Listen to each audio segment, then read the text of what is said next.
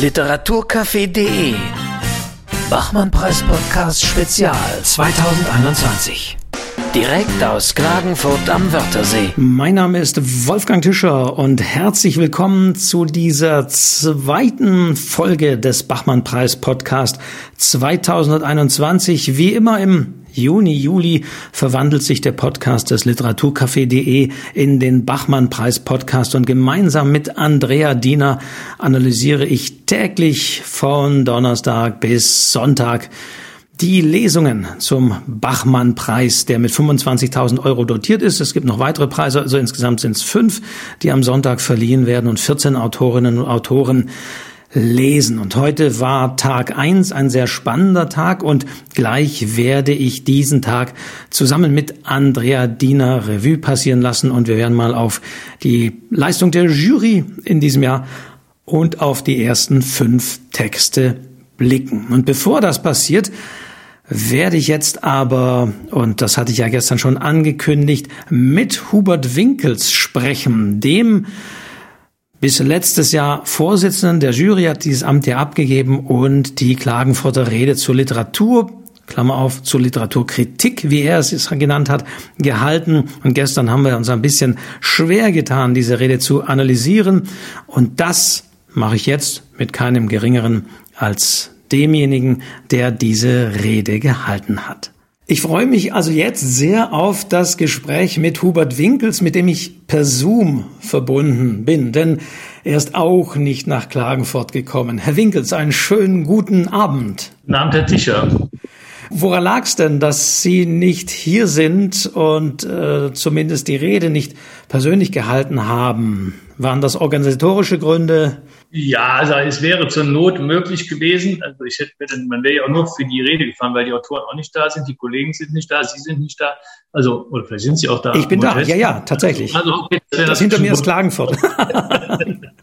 nee, aber ich habe auch, ich muss mich um meine Mutter und, und, und Schwiegermutter kümmern. Äh, eine ist noch nicht äh, zu Ende geimpft, ich auch nicht, meine Frau nicht. Wir haben jetzt einen Impftermin in vier Tagen den zweiten. Äh, also das ist, hätte alles nicht geklappt, aber das ist eher persönliche, persönlicher Kram. Unklar, unklare Lage. Ja, äh, werden Sie nächstes Jahr dann hoffentlich anreisen? Ich meine, ist ja schade, Sie waren im letzten Jahr ja noch der Juryvorsitzende, konnten da schon nicht äh, vor Ort das Amt äh, zumindest abgeben. Das haben Sie ja sozusagen kontrolliert getan. Also ja. ähm, das war ja auch letztes Jahr schon nicht möglich. Das stimmt und äh, ja, ich hätte es eigentlich auch gerne sozusagen live vor Ort noch einmal da gewesen, um zum letzten Mal da gewesen zu sein. Und das ist jetzt genau dazwischen gekommen. Also das habe ich schon bedauert, muss ich sagen. Das hätte mir nach den ganzen Jahren schon gefallen, einmal noch mal mit äh, allen Beteiligten, auch den Gästen, die ja zu Hunderten da sind, äh, zu feiern oder zumindest das zu begehen. Aber das sollte nicht sein. Aber mir hat das letztes Jahr wieder erwarten gut gefallen sogar, die Veranstaltung im Großen und Ganzen. Und äh, ich habe mir dann gedacht, wie schön, dass man mir diese Rede anvertraut als ehemaligem Jurymitglied. Dann kann ich doch da eine Art Abschiedsschwerpunkt quasi Vermächtnis mal reinlegen. Dann mache ich für meine Verhältnisse, für meine äh, Ideen äh, was Besonderes draus. Und äh, deswegen habe ich mich bemüht, eine etwas andere Rede zu halten. Eine etwas andere Rede. In Ihren Worten, was unterscheidet Ihre Rede von den anderen Reden? Naja, also das, wenn, sie, wenn jemand sie gehört hat, äh, ist ihm das ja sofort klar. Also ich fängt schon mal damit an, dass alle möglichen Stimmen, die mich erreichen, damit anfangen, es ist gar keine Rede. Was immer es sonst ist, weiß ich nicht, die Eröffnungsvorlesung von einem Lehrstuhl oder so. Äh, jedenfalls als Rede wird es in dem Sinne gar nicht wahrgenommen. Naja, sie ist sehr, sehr grundsätzlicher Art. Also sie fragt ganz grundsätzlich, was soll uns Literatur, was bedeutet uns Literatur und wie hängt Literatur mit Kritik äh, zusammen? Und äh, sie fragt nicht nach äh, politischen oder sozialen Funktionszusammenhängen.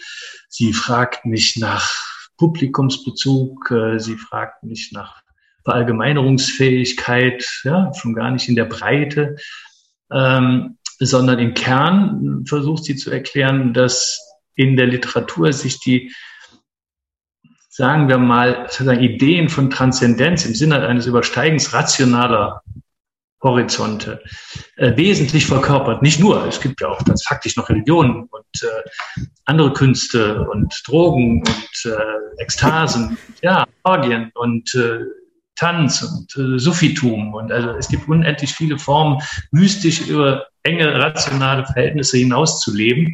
Und die äh, Literatur ist eine besondere Form, weil sie durch ihre sprachliche Fassung so nah an unserem Garanten vernünftigen Zusammenseins ist, nämlich des Miteinander Sprechens. Also das ist ihr Material. Und wenn man in ihr sozusagen die, die, die, die Funken sozusagen eines, eines, eines magischen Weltverständnisses, wenn es nur heißt, sozusagen die, die Überschreitung äh, enger begrifflicher Einengungen sagen so zu zelebrieren, dass es, dass es jemand erreicht, also sozusagen berührt und in, in einem magischen Sinne berührt, dann ist das etwas ganz, ganz Besonderes. Und auf dieses ganz, ganz Besondere wollte ich hinaus und dabei erstmal alles liegen lassen, was man üblicherweise so zum sozial-funktionalen Literaturbetrieb zu sagen hätte, wohl wissend, dass es die meisten Leute aus verschiedenen Gründen verstört. Also erstens die Diktion, die sehr wissenschaftlich war, weil ich mich gerade an Habermas versucht habe abzuarbeiten, aus einem ganz entschiedenen Grund. Also Sie haben sehr, sehr viele Begriffe verwendet, die viele Leute unter anderem mich auch erstmal nachgoogeln mussten. Ist das genau, alles, also das, äh, das, alles aktiver Wortschatz? Das, ja, erstens das, aber zweitens, äh, zweitens überlege ich mir das ja schon, ob ich das mache. Und ich bin ja so geerdet, dass ich genau weiß, sozusagen, welche Begriffe nicht selbstverständlich äh, klar sind. Manchen Zuhörern, man muss ja auch wieder Milieus unterscheiden, ne? universitäre Milieus, Zeitungsmilieus, innerhalb der Zeitungsmilieus, Milieus und weiter. Aber es ist auch völlig klar, dass ich weiß, wo die Hürden sind. Aber ich will nur sagen, das kann ich auch viel zu sagen, warum ich das genau so gemacht habe. Aber es ist, eins muss klar sein, es ist vollkommen bewusst. Mir ist auch bewusst, dass ich damit Ärger provoziere oder Ablehnung oder Schulterzucken oder rumdrehen oder so. Das ist bewusst, nicht gewollt, aber bewusst so. Aber viel wichtiger als das, obwohl darin ja auch schon die Distanz zum Funktionalismus völlig zum Ausdruck kommt, ist mir tatsächlich die Botschaft gewesen. Und die, ist ja, die Frage ist, wie kriegt man diese Botschaft denn überhaupt rüber? Ja, ich kann etwas so Numinoses wie das, was ich eben versucht habe zu beschreiben, ja nicht einfach mit Werbesätzen äh, verkaufen. Das würde, das ist ein solcher Widerspruch zur Botschaft selber. Das würde nicht gehen. Das wäre eine Verletzung des Auftrags sozusagen. Das heißt, ich muss dafür eine Form finden. Und die soll nach meinem Gusto kein Raunen sein. Ich wollte nicht raunen. Ja? Das kann man ja auch. Ja, schön raunen. Dann wird man selber poetisch, wenn man über Literatur handelt. Sondern habe dann den Weg über Begrifflichkeiten gewählt, der, der, der äh, Vernunftkritik selbst. Und zwar aus dem Herzen der Vernunft, für das ich jetzt in diesem Zusammenhang Habermas gewählt habe. Aber auch durch den Zufall bedingt, dass er, dass er jetzt tatsächlich was extrem selten mal passiert. Muss man wirklich sagen. Also wenn er mal einen Preis im Namen eines äh, Schriftstellers verliehen bekommt, Heinrich Heine Preis zum Beispiel, ist er gezwungen, etwas darüber zu sagen. Oder in frühen Büchern hat er mal Vernunfttypen differenziert. Da kam auch die, die sagen, der expressive Ausdruck sozusagen vor. Äh, aber es ist überhaupt nicht sein Gebiet. Aber er hat jetzt einen Aufsatz geschrieben, warum Literatur, äh, ich sag's mal sehr, sehr zugespitzt, über alles wichtig ist. Das ist fantastisch. Das ist so, als wenn der Papst sagt, äh, Fußball ist im Herzen des katholischen äh, Wesens. So außergewöhnlich. Deswegen habe ich diese, diese Vorlage genommen und äh, damit gearbeitet. Und das war mir eine Freude, muss ich sagen, damit auch die, klar, damit auch äh, Irritationen auszulösen, aber vielleicht eben auch durchzudringen damit, dass es sich um etwas Wertvolles handelt, das, äh, ist, äh, und das Mindest sozusagen unter Wert äh, ver- und behandelt wird in der Regel. Literatur, schön, schöne Literatur. Es gibt jetzt mehrere Dinge zum Ansetzen, aber ich möchte tatsächlich noch mal bei diesem, äh, was Sie, es taucht ja explizit das Wort magisch auf in Ihrer Rede. Das hat äh, uns, sage ich jetzt mal, im Podcast gestern auch etwas irritiert. Ähm, irritiert mich auch jetzt etwas, dass Sie natürlich von der einen Seite von diesem magischen der Literatur sprechen, sage ich jetzt mal, und jetzt aber auch reden Sie jetzt gleichzeitig wieder von Vernunft und, und Habermas. Also dem magischen, zumindest habe ich nicht so entdeckt, sind sie aber gar nicht nach, groß nachgegangen, was, was die Literatur so magisch macht. Äh, es gibt nur die Feststellung, dass sie sich abhebt, dass sie nicht zu vergleichen ist, auch mit dem allgemeinen politischen Diskurs. Aber was sie so magisch macht, entweder ist es mir verborgen in diesem Text oder es ist mir nicht so ganz klar erschienen. Wir, also wir, wir verstehen aber, sagen wir mal, die, den, den Grund, das ein Grundele Grundelement des Magischen gemeinsam, dass das Magische der Übergang der Kompetenz vom Subjekt zum Objekt geht.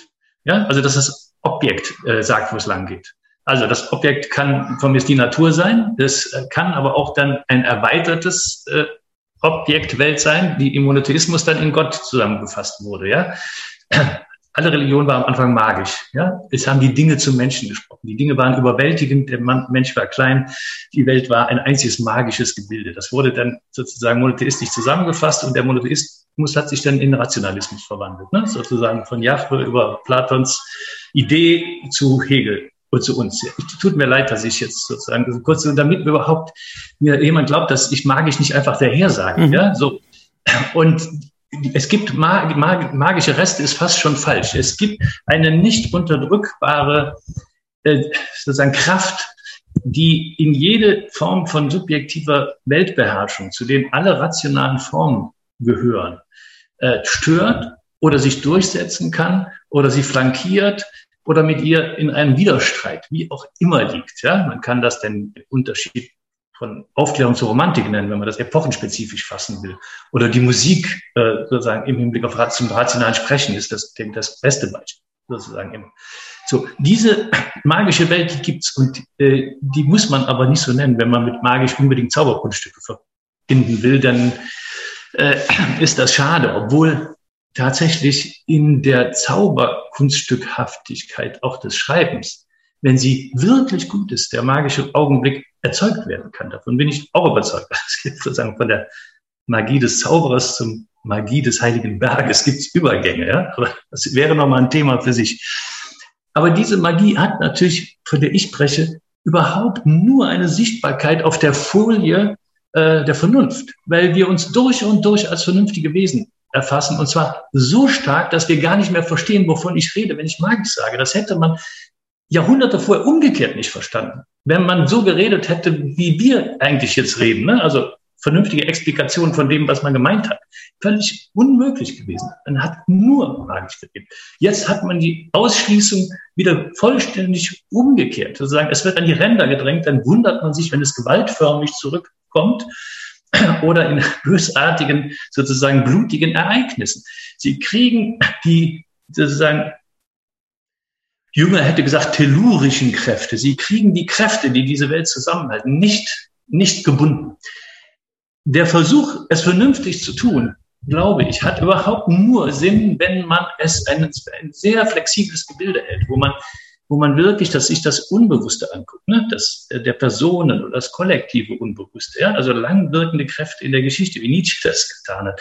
Also zu gucken, was ist noch in hinter oder Darwin, ja, hinter dem, was wir vernünftigerweise über, über, der, über die Welt sagen. Und, ein, und eine der schönsten Erscheinungsformen dieser Welt in der Welt, finde ich, dafür ist sie überhaupt entstanden, ist die Kunst. Die Kunst erbt insofern natürlich die Religion und ihre Energien, ja, und da ich aber jetzt nicht über Kunst im Allgemeinen geredet habe, sondern über Literatur, habe ich natürlich über die Kunst mit Worten gesprochen, die insofern etwas vollständig Besonderes ist, weil die Vernunft vorzugsweise, wenn sie sich nicht gerade mathematischer Symbole bedient, äh, sprachlich verfasst ist. Und da kommt es natürlich zu ganz anderen Kollisionen. Wenn ich sozusagen das, das, das, das Betriebssystem unserer rationalen Weltverständigung, sozusagen, wenn das ähm, in, in, in die, diese magische Drehung bekommt, dann ist natürlich die Vernunft in Anführungsstrichen beleidigt, sozusagen. Ja? Also sie wehrt es ab. Und nur in dieser Zone wird uns das Magische überhaupt sichtbar, weil wir, weil wir Totalitaristen der Vernunft sind. Ja? Kann auch sagen, Vernunft ist universell und der ganze Rest interessiert uns nicht. So, und an dieser Stelle wird es aber interessant. Und ich bin auch fest davon überzeugt, wenn jemand nicht weiß, was es sagt, oder wenn er es weiß, es nicht teilt, er trotzdem die Effekte, die ich beschreibe, spürt. Dass, wenn sich in unserem vernünftigen Zusammenhang das andere auf eine äh, verführerische Weise meldet, wenn es sichtbar wird. Es kann auch das Aufleuchten eines einer Feder an einem vorbeifliegenden Vogel in der Straße sein. Sozusagen, er kann es ihnen erwischen. Es kann diesen Moment sein. Das war ja das, was Baudelaire interessiert hat. Ja, dieser Funke, dieser eine Funke, das, das im Vorübergehen ein Blick äh, es schon auslöst. Ja, so. Karl-Heinz Bober hat über nichts anderes nachgedacht als über diese Form von Plötzlichkeit. Ja, sein ganzes Buch heißt auch so Plötzlichkeit. Also ich bin jetzt nicht alleine auf weiter Flur. Ich weiß nicht, ob ich das noch begründen muss. Das ist eine lange, lange Geschichte gibt, die dahinter steht. Ich fühle mich schon sozusagen irgendwie historisch eingebettet, auch wenn man sagen kann, das passt jetzt irgendwie nicht in unsere aufgeklärte, sich immer stärker optimierende Welt. Das verstehe ich, dass man das sagt, aber man möge mir zubilligen, dass ich mir zumindest länger Gedanken darüber gemacht habe, was ich da sage. Verbunden mit der, mit der Literaturkritik wird es aber jetzt sozusagen spannend. Was macht die Literaturkritik oder was ist, ist die Aufgabe? Und äh, was Sie in der Rede ja auch bemängeln, ist, dass die Literaturkritik, so wie Sie sie verstehen, vielleicht können Sie das aber auch nochmal präzisieren, ja verwässert wird, indem der politische Diskurs da reingebracht wird in dem vielleicht sogar, ich höre da ein bisschen raus, auch die Diskussion über die Identitätspolitik da reingebracht wird und immer verstärkter eine Rolle spielt, in dem der sogenannte Service-Charakter immer wieder eine Rolle spielt und in dem, das haben Sie ja auch drin, äh, Ihrer Meinung nach auch der Blick auf Klickzahlen und ähm, das schmackhaft machen für das Publikum eine Rolle spielt, dass das das Ganze eben aushöhlt und eine Form von Literaturkritik, wie Sie sich wünschen, verwässert. Äh, sehe ich das so richtig raus? Beziehungsweise meine Frage wäre, was, was wünschen Sie sich denn konkret, also mit Blick jetzt auf das, äh, Sie sagen ja von der Aussage, was sollte Literaturkritik weiterhin sein? Äh, in der Pause heute des Bachmann-Preises hat man so ein bisschen auch rausgehört, es ginge da um, ja, so, äh, das wirklich das auch für den kleineren Kreis äh, schreiben versus für Instagram schreiben, sage ich mal. Uh, das sind wahnsinnig viele Fragen wirklich in, in, in einer, in einer. Ja, ich weiß gar nicht, wo ich anfangen soll. Am Schluss natürlich ist es überhaupt kein Wert an sich für wenige zu schreiben. Äh, also ich bin nicht Stefan George. Äh, das ist kein Wert an sich. Ich habe nur versucht zu sagen. Also als, als Literaturkritiker. Mir, ja, genau. ich habe mhm. versucht heute Mittag zu sagen, dass es mir egal ist. Ja, ich bin tatsächlich nicht jemand, der auf die Wirkung guckt im Hinblick auf eine Vielzahl von Menschen, die Bücher kaufen oder Follower oder Radiohörer. Bin nie gewesen auch, ich war ja selber 25 Jahre Leiter einer, einer Redaktion. Also ich, das ist ja ein Kampf gewesen, nicht so zu werden, dass ich bei jedem, was wir tun, darauf achte, dass wir möglichst viel Zustimmung bekommen. Äh, das, das war mir wichtig sozusagen. Aber umgekehrt zu sagen, wir machen es jetzt esoterisch, weil esoterisch ein Wert an sich ist. Ja? Wir sind eine begnadete Auswahl von Menschen, die äh, zu höheren berufen sind. Das liegt mir wirklich fern. Das ist ein Missverständnis. Das äh, habe ich keine Sekunde so gemeint. Ich habe nur gemeint, dass ich nicht bei allem, was ich tun möchte, aber ich muss es auch nicht beziehen. Ich finde es auch für Autoren, aber auch für Kritiker, jedenfalls in vielen Fällen, es hängt doch davon ab, was für Literatur man bespricht. Ja, also das ist ja auch schon klar, äh, nicht so verbindlich sein sollte, äh, auf die möglichst große Zahl zu schieben dass das verwässert, dass das die Gedanken trübt, dass das ein äh, in konventionelle Bereiche führt, zwangsläufig. Also äh, es ist ja klar, also das Publikum abholen, wo es ist, heißt ja konventioneller werden. Also sich konven zu konventionalisieren, also sozusagen gleichförmiger zu machen zu anderen. Das ist notwendigerweise so. Notwendigerweise. Das wird dann kaschiert, ja, durch Witz und Sarkasmus. Man ist dann irgendwie ein freches Medium und so. Das ist nichts als Kaschieren einer Konventionalisierung wenn man auf die Konventionalisierung so gut es geht verzichtet, ist alle sprachliche Ausübung ist Konvention. Sprache ist Konvention. Man muss die an jedem Punkt quasi nachfragen oder so. Aber man, wenn man sich nicht, wenn man sich nicht aufs große Publikum bezieht, wie das ja vorbildlicherweise Reich Ranitzky macht, der kann ja dafür das Heros gelten, ne? dann landet man woanders. Und das andere hat mich immer mehr interessiert. Also selbst Leute, leider sind ja die Gegenspieler heute vergessen. Reinhard Baumgart, Peter Hamm waren, als ich mich für Literaturkritik anfänglich interessiert habe, äh, meine Helden. Das waren die Gegenfiguren ne, zu, äh, zu, zu Reich Ranitzky und Walter Jens und äh, so weiter.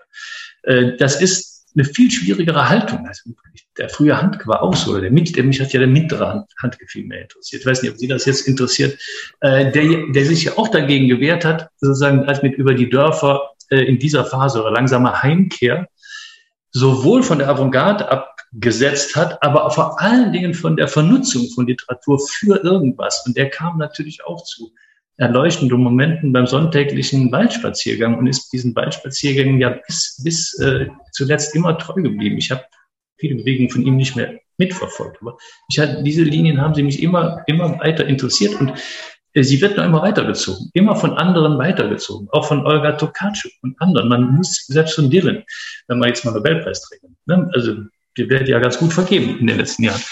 Wenn man, wenn man guckt, hat man diese Linien ja überall. Es ist, nichts, es ist wirklich nichts äh, Esoterisches. Also, aber die Grundfrage von Ihnen war ja eine andere. Was hat Literaturkritik mit der Literatur zu tun? von der ich spreche. Das ja, beziehungsweise es geht, ja immer die Frage auch der Literaturvermittlung und man muss ja die Hörer ja. mitnehmen und die Hörer erreichen. Das ist ja das Argument, mit dem der WDR ja auch sozusagen die reinen Literaturkritiksendungen ja, abgesetzt man, hat. aber ich nicht. Also verstehen Sie? Ich meine, wo man, ja. man muss, man, ist ja die Frage, wann entscheidet sich jemand dafür, bestimmte Dinge nicht mitzumachen? Ne? Also auf jeden Fall mit 17, das ist schon mal klar, ne? Von mit 17 bis 25. Und dann tritt man in der Regel im Berufsleben ein und in der Regel dockt man an irgendeine Institution an. Ja? Oder man schafft selber eine, wenn man nicht große Teil, äh, Teil hat. In dem Moment konventionalisiert man immer mehr sozusagen in soziale äh, Modalitäten, die vorhanden sind, rein. Und es kann sein, dass man an einen Punkt kommt, wo der anarchische Reflex, der ursprünglich mal da war, vielleicht wiederkommt oder neu entsteht. Das ist ja alles möglich. So, das würde ich jetzt für mich mal geltend machen, dass ich mir ein Stein vom Herzen fällt, dass ich bestimmte Dinge einfach nicht mehr machen muss. Also äh, weder eine Redaktion leiten, noch äh, in, in Klagenfurt äh, in der Runde sitzen und vieles andere mehr. Ja? So, und ich spüre auch gerade so eine gewisse Freiheit, nichts zu verlieren zu haben im Grunde. Ja? Also mal einfacher auf die Dinge zugehen zu können, die mich interessieren. Ich kann jetzt eine Woche Hans Joas äh, über die heilige Person lesen, ohne dass irgendjemand sagt, hey, du hast ja gar nichts für deinen Sender getan oder du hast ja was Wichtiges verpasst. Das sind so Freiheiten, aus denen dann auch wiederum Texte entstehen. Das ist vielleicht Privatgeschichte, aber ich denke, wenn was rauskommt, von dem ich glaube, das könnte auch andere äh, berühren, ist es ja gut. Aber mit dem Berühren, wenn Sie mich das noch sagen lassen, ich glaube, ganz kurz, dass die Literatur, für die Literaturkritik vieles von dem gilt, was ich über Literatur eben gesagt habe, sozusagen. Sie hat Teil an dieser, an dieser magischen Berührung, wenn man so will. Also sie nimmt sozusagen die Kraft auf, wenn es, wenn sie, deswegen habe ich ja mehrfach den Ausdruck mimetisch auch benutzt. Mimetik, Mimetik ist ja erstmal ein, ein Verfahren, also sich anzugleichen dem, was der literarische Text macht. Ja, in der Phraseologie, im Rhythmus, im, in vielem, so anzugleichen, wenn man darüber schreibt. Und versuchen, sowohl jetzt prädizierend, also aussagend, aber auch von, von, der, von der schönen Form der Kritik her, etwas von der Kraft äh, und der verführerischen Energie des Textes zu übernehmen, also richtig zu verkörpern, ja, und als solche weiterzugeben. Klar, mit einem anderen Spin, logischerweise, weil es ein anderer Diskurs ist, ja? aber ihn weiterzugeben. Und das halte ich für das Schönste, was Literaturkritik eigentlich machen kann, zumindest für die Beteiligten an diesem Prozess. Äh, oder gibt es sicher welche, die den nicht, äh, nicht gerne mitmachen. Aber argumentieren Sie da nicht so aus einer Luxusperspektive heraus, jetzt eben nicht mehr eine Redaktion leiten zu müssen, äh, jetzt sich es leisten zu können, die Zeit zu haben, auch das Geld zu haben, sage ich mal, das machen zu können. Es ist ja doch noch mal was anderes, wenn ich dann jetzt ähm, äh, tatsächlich noch in einer Redaktion sitze, wenn es darum geht, für wen senden wir, was machen wir überhaupt und was nutzt es, ähm, nur für eine Minderheit zu senden. Auch wenn ich äh, ein, kein Freund davon bin, das so weit runterzuschrauben, zu sagen, wir müssen es als Servicecharakter überall mitnehmen, muss es aber doch irgendwie doch so eine Ausbalancierung geben. Also würden Sie selbst denn tatsächlich, wenn Sie sich hinterfragen, so auch sprechen, wenn sie äh, tatsächlich noch weiterhin irgendwo in einer Redaktion sitzen, sei es jetzt Zeitung oder Radio, und ja etwas produzieren müssen, was auch gehört wird. Ja, also Sie haben nur recht in, in, im Blick auf die Zeit. Ja, also ich habe jetzt einfach mehr Zeit aus vielen Gründen. Ne? Ich bin auch nach Berlin gezogen und äh, völlig neue Lebensumgebung und also ich komme aus dem Rheinland und äh, ganz viele Verpflichtungen da und so. Also so, ich habe mehr Zeit. Also das ist, das ist der entscheidende Unterschied. So gedacht oder in diese Richtung mich in Literatur reingetastet, habe ich immer schon. Das kann man, glaube könnte man auch zeigen über Jahre, ne? dass das äh, mit, klar, mit Varianten, also man entwickelt sich ja hoffentlich. Ne? Also ich glaube, es liegt nicht am Zugang zur Literatur, sondern an der Zeit, die man jetzt hat.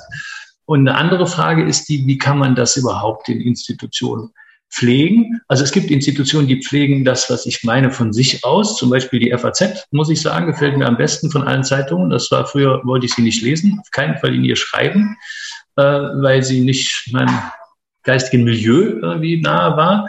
Äh, hat sich geändert, weil die, die, die Hochachtung vor Literatur und Künsten äh, extrem hoch ist, muss man sagen, viel höher als in anderen Zeitungen. Zeit ist ein bisschen schwer zu vergleichen als Wochenzeitung. Äh, und äh, im Deutschlandfunk, äh, bei uns war es auch so. Es war vor allen Dingen so, dass über lange Zeit wir große Freiheiten hatten. Ich hatte im Nachhinein gemerkt, ein unverschämtes Glück, wie 20 Jahre lang einen äh, Kulturchef zu haben, Matthias Stressner, mit dem ich inzwischen befreundet bin, der in der, in der, in, in, in der, in der Liebe zur, zur philologischen, in seinem Fall musikologischen Genauigkeit mich noch bei weitem übertrifft. Also seine Esoterik in Sachen, ich gehe Kompositionsgeschichten nach oder ich gehe äh, äh, Wilhelm Rabes verstreuten Publikationen aus den 50er Jahren des 19. Jahrhunderts nach, ja, bis in die Archive von, von Wolfenbüttel. Die ist viel stärker als bei mir. Das war ein Glücksfall.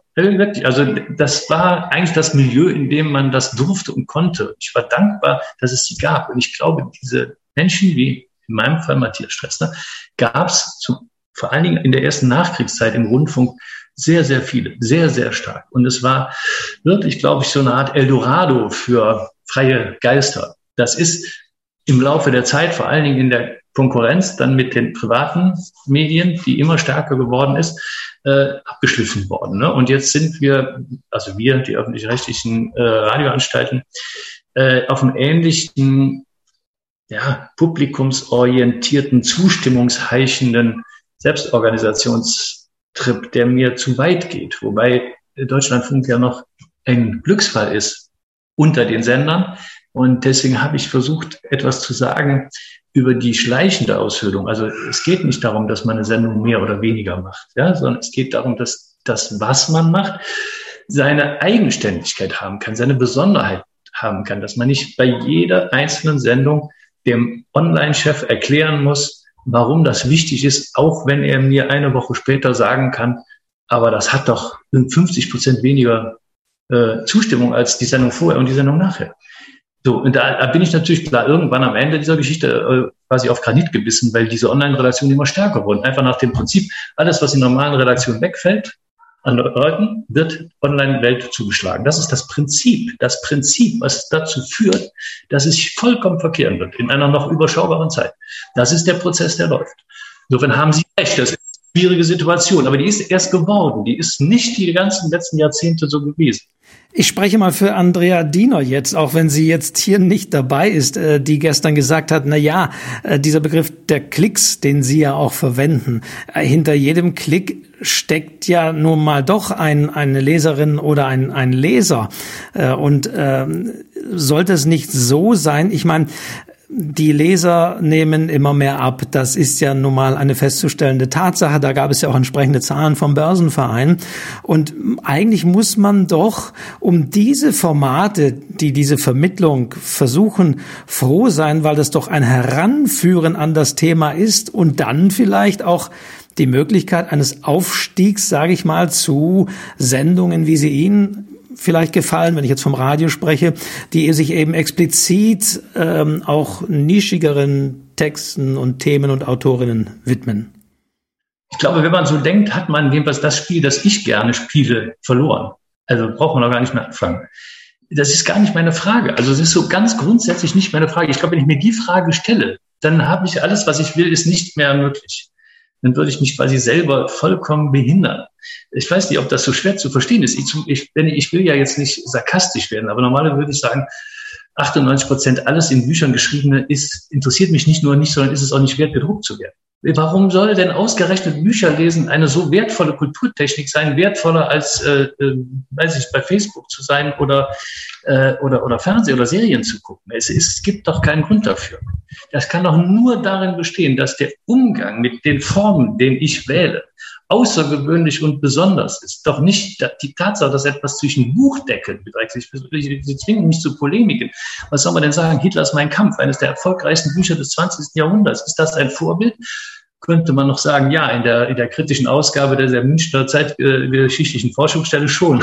Naja, so, so extrem müssen wir gar nicht sein, aber ähm, es ist doch, also wie, wie würden Sie sagen, ich meine, es kann ja nicht jeder gleich ähm, Germanistik oder äh, andere aber Dinge studiert haben. Um, ich, um, um, um da ich bin wirklich kein Pädagoge. Ich, ich, verstehen Sie doch, ich bin an Literatur interessiert und nicht daran, dass irgendjemand, den ich, den ich nicht kenne, das liest.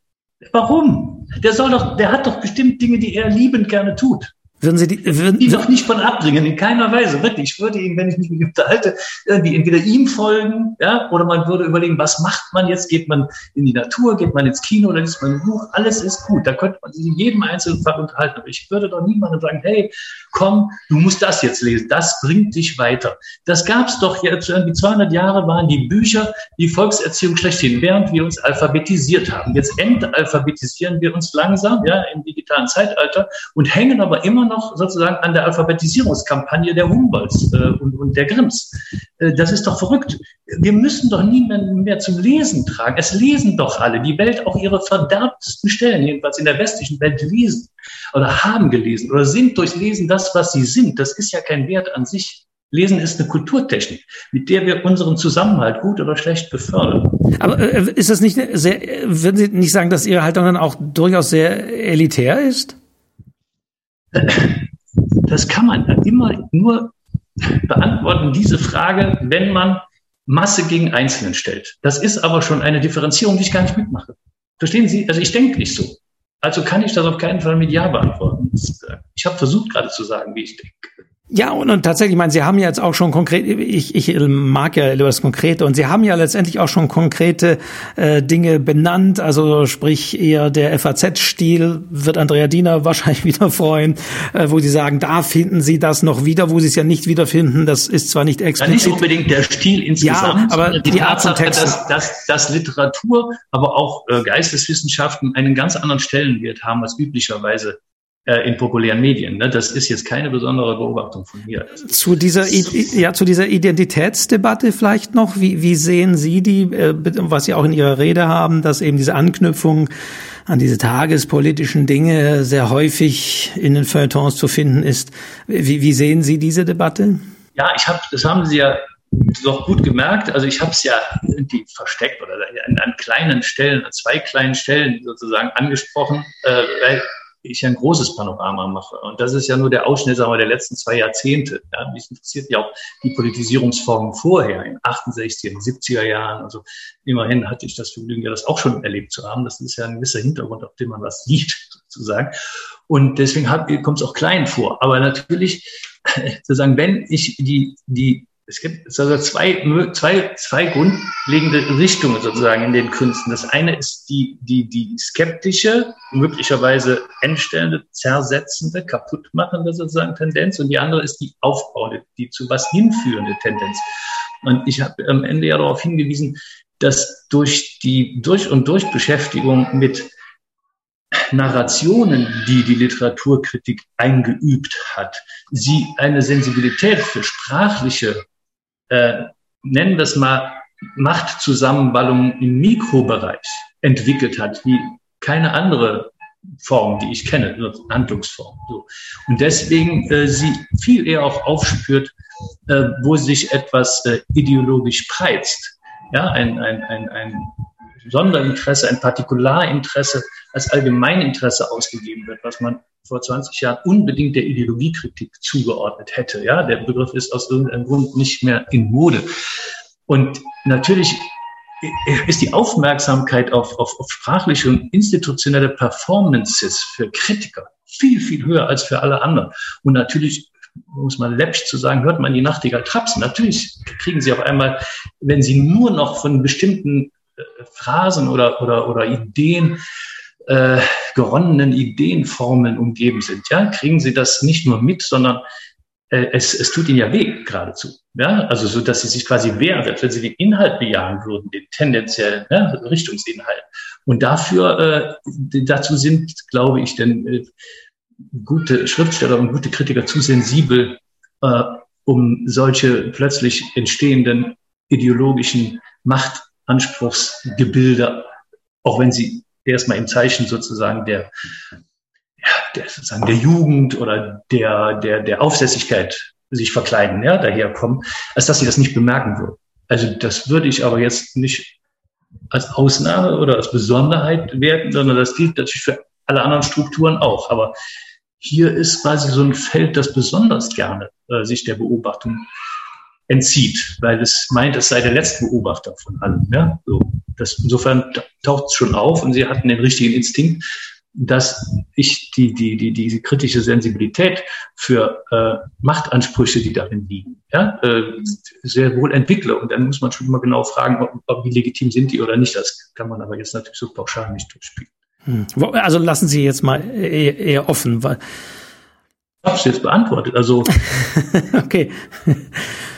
Ich weiß nicht, noch konkreter wird es jetzt wirklich schwer. Ja, okay. Also, dann dann, dann lasse ich das auch mal und äh, für diese, für diese ähm, Einordnung und durchaus ein bisschen die, die, die Einordnung auch der Thesen. Ich bin froh, dann doch auch Dinge erkannt zu haben aus dieser Rede daraus. Und es gibt ja äh, tatsächlich auch zumindest diesen Seitenhieb, äh, der drin ist, namentlich nicht aufgeführt, dass die große deutsche Literatursendung, die noch verblieben ist, auch wenn sie spät abends kommt, eben keine aktuell keine Kritiker mehr in der Runde hat. Also ja, ich finde ich finde ja, was Thea Dorn macht, um es mal auszusprechen. Also wir ja? sprechen vom literarischen Quartett, okay, ja, genau. Ja, ich ja. finde, ich finde das, was sie macht und wie sie es macht, nicht schlecht tatsächlich. Also besser als vorher jetzt die Jahre. Also äh, das meine ich, das ist nicht der Fall. Nur ist die Entscheidung, keine Literaturkritiker zu nehmen, ist erstens symbolisch und bezeichnend und zweitens hat sie Folgen. Ja, also sie, sie, sie haben dann eine Überwertigkeit von Emphatikern. Ich habe ja den Begriff Emphatiker und Gnostiker vor einigen Jahren geprägt. Deswegen habe ich das Gnostisch nochmal erwähnt im Text, für die, die sich noch erinnern können an die alte Auseinandersetzung. Und sie haben dann wahnsinnig viel Emphase, aber wenig Eindringen in den Text. So muss man aber auch sagen, dass das Fernsehen dazu total ungeeignet ist, das zu tun. Also die große Ausnahme ist tatsächlich Klagenfurt. Deswegen war ja meine Rede ein Lob von Klagenfurt. Dass es das überhaupt gibt, ist ja schon ein Wunder. Wobei ich für das literarische Quartett gesprochen tatsächlich auch beides entdeckt habe, dass da Ex-Tennisspielerinnen sind, äh, wo man wirklich nur den Kopf schütteln muss, warum die da sitzen und wo man wirklich merkt, dass da keinerlei Textverständnis da ist. Auf der anderen Seite muss man auch sagen, dass da eben nicht, auch nicht Literaturkritiker sind, äh, aus dem Theaterbereich und so weiter, die exzellente Text, äh, Exegese und Analyse gemacht haben. Also ja, deswegen sage ich, es ist gar keine schlechte Sendung, so wie sie jetzt erscheint, aber natürlich das Grundprinzip, keine Kritiker zu nehmen, äh, falsch. Und ich weiß auch nicht, was passiert ist, als ich angefangen habe, als Literaturkritiker zu arbeiten, viele Jahre lang, ja, in allen möglichen Zeiten, wirklich. Ich habe ja für den Stern gearbeitet, für den Spiegel gearbeitet, für Zitzler, ich meine, ich musste mein Geld damit verdienen. So.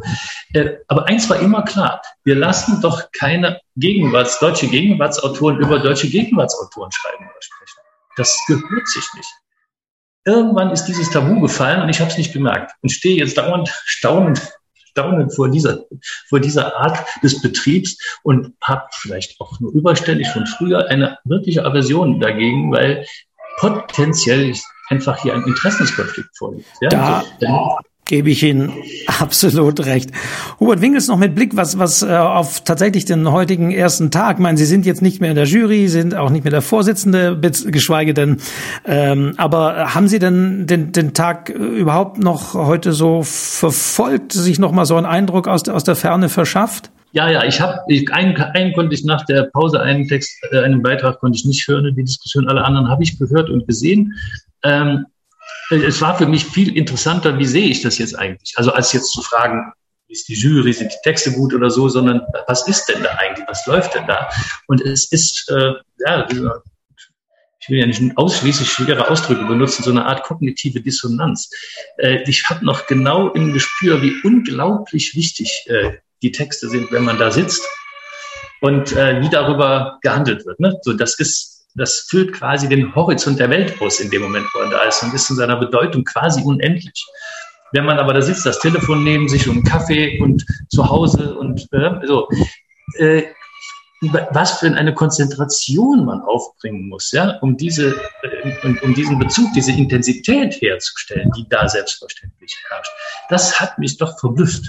Also ich musste mich wahnsinnig so zusammennehmen, nur annähern, die Aufmerksamkeit zu entwickeln, die ich qua Amt vor Ort sozusagen hatte und die meine Kollegen heute gehabt haben.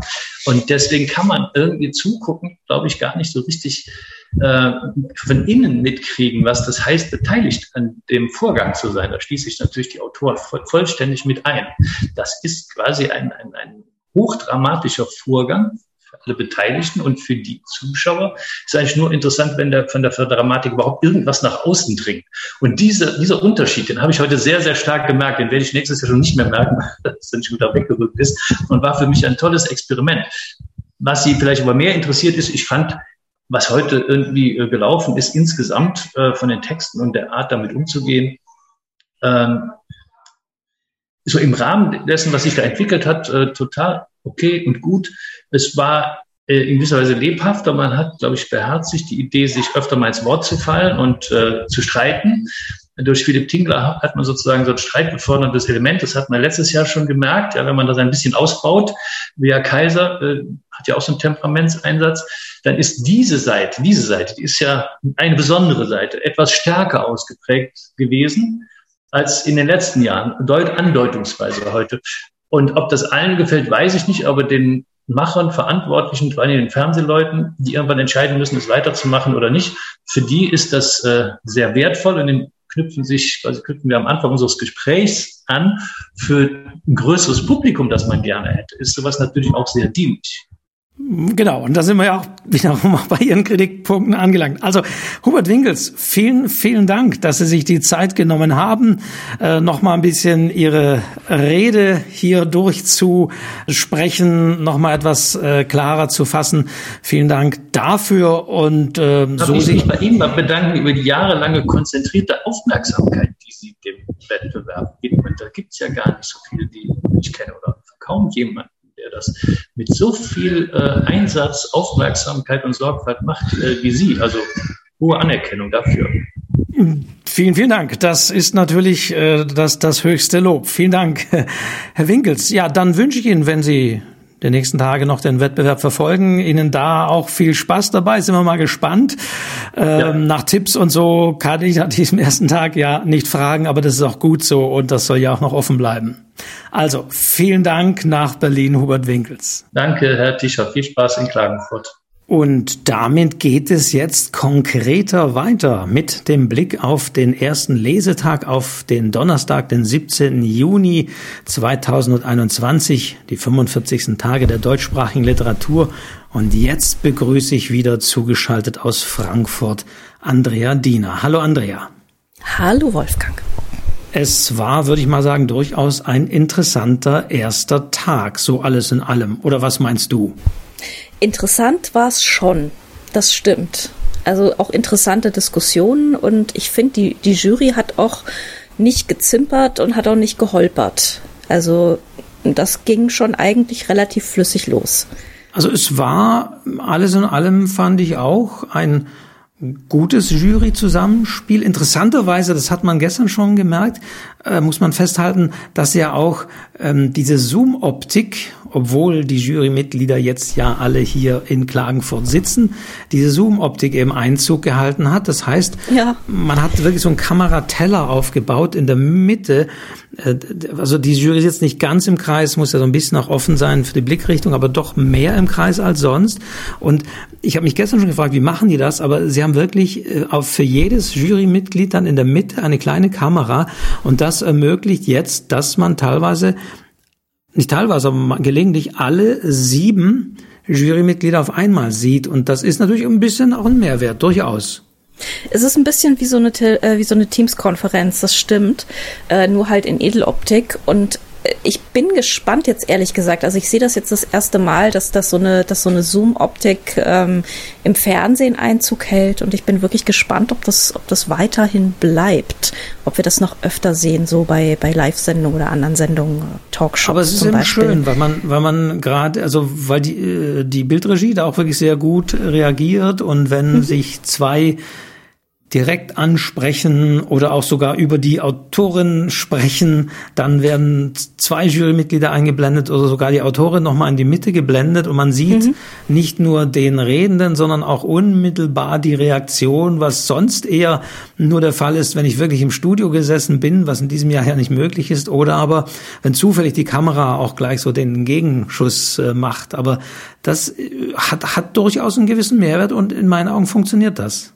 Ja, ja, in meinen auch. Also ich finde es, ich finde es vor allem interessant einfach, dass man jetzt äh, anscheinend diese diese Kachelwand schon so gewohnt ist, dass man das jetzt im Fernsehen auch mit einbezieht. Ja, ja wollen, wollen wir mal zum Text? Genau, begonnen hat's äh, auch das der Chronistenpflicht genü genügt, aber mit einer Panne. Die erste Lesung, die eingespielt wurde, die ja sozusagen eigentlich vom äh, na, vom Band kommt sie schon lange nicht mehr, aber sozusagen äh, schon aufgezeichnet ist von Julia Weber, die den Anfang gemacht hat, hat nicht funktioniert. Da gab es dann eine Unterbrechung, glaube mindestens zehn Minuten, bis das wieder funktioniert hat.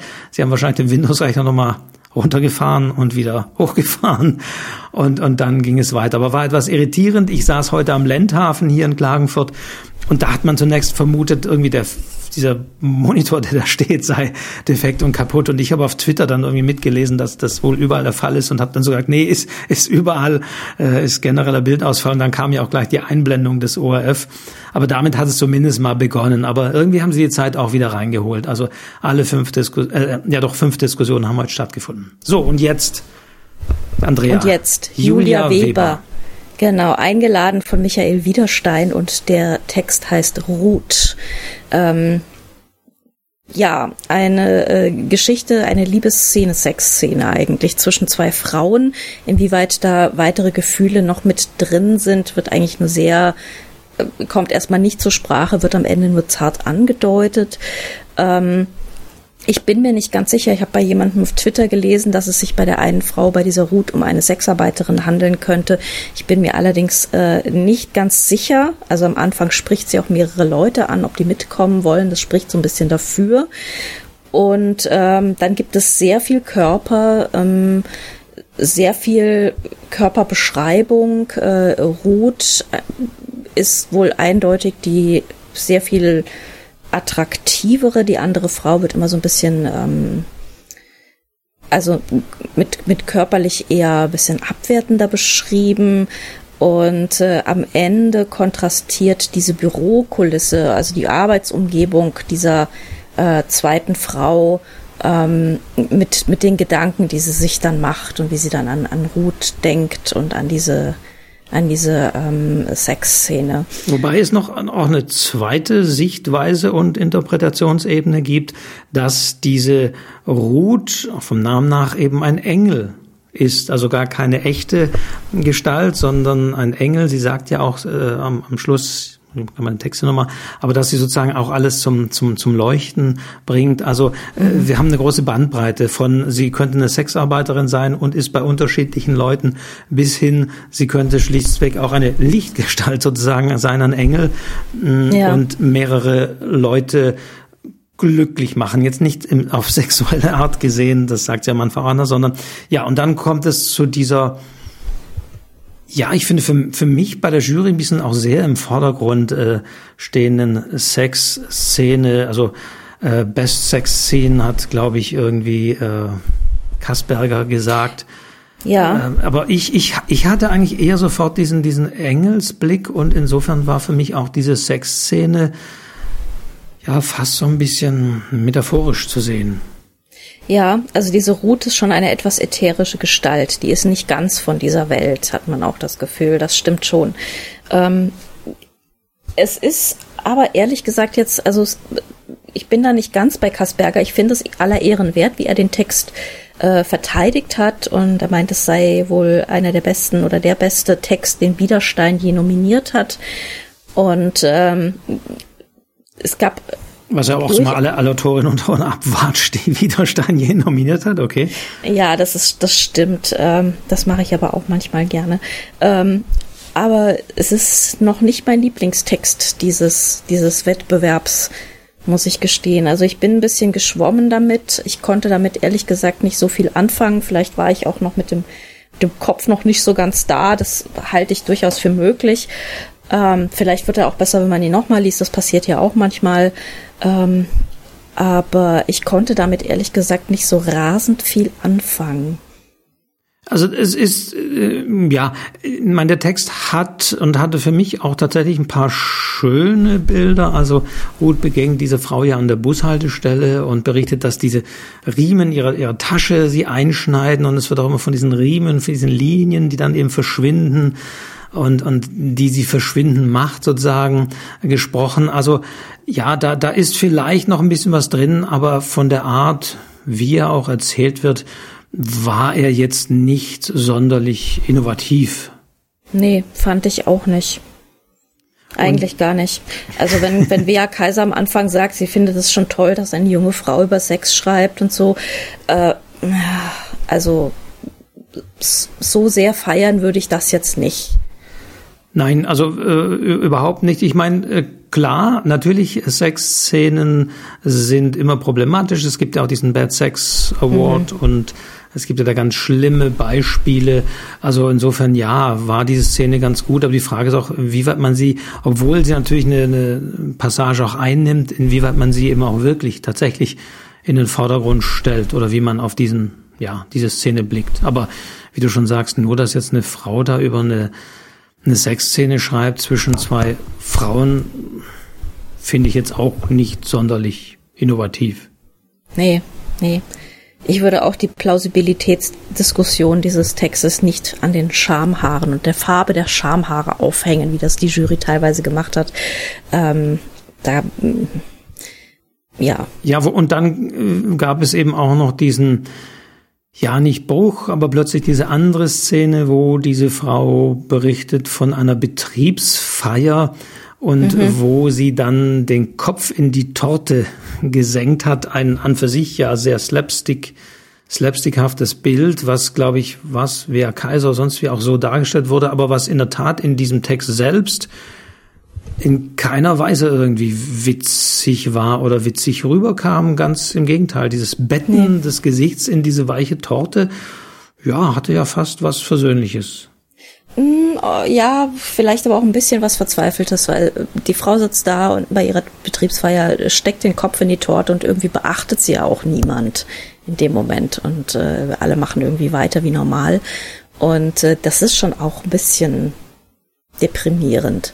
Ähm, also überhaupt hat der Text so ein bisschen eine, eine sehr trostlose Grundstimmung, alles in allem. Also trotz, trotz der vielen Körper, die da, die da präsentiert werden, ist das jetzt nicht gerade der sinnlichste Text der Welt. Ähm, und ich fand die Tortenszene eigentlich total gut, aber irgendwie hat der Text mich dann, als sie kam, ehrlich gesagt auch schon verloren gehabt. Und äh, ich konnte das dann auch nicht mehr richtig würdigen. Ja. Also, ja, was bleibt?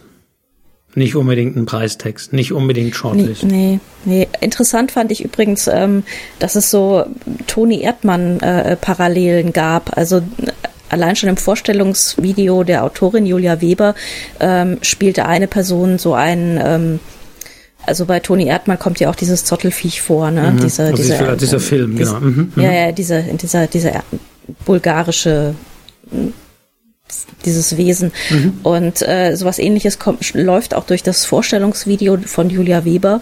Und ähm, man kann sich tatsächlich irgendwie vorstellen, dass diese, diese Angestellte in ihrer Angestelltenwelt, ähm, da dachte man schon manchmal so ein bisschen an Sandra Hüller, äh, die eben bei Toni Erdmann die Hauptfigur äh, gespielt hat und eben auch so eine beinharte Angestellte ist, die aber in dieser wahnsinnig trostlosen Welt irgendwie immer verharrt und äh, da auch völlig entfremdet ist und, und äh, kaum äh, irgendwie eine, eine Art von Kontakt äh, zum, zum Menschen aufbauen kann. Und ähm, also irgendwie, es, es waren sehr ähnliche Vibes, um es mal so. Ähm, also ich, ich habe, da, habe da assoziiert und ich war auch nicht die Einzige, wie ich auf Twitter gesehen habe. Klaus Kasperger hat zumindest gesagt, dass er diese Ruth, diese Figur so schnell nicht vergessen wird. Also er war zumindest ja. angetan. Ja, lassen ja. wir es so stehen. Lassen wir es so Mehr, glaube ich, braucht man gar nicht sagen.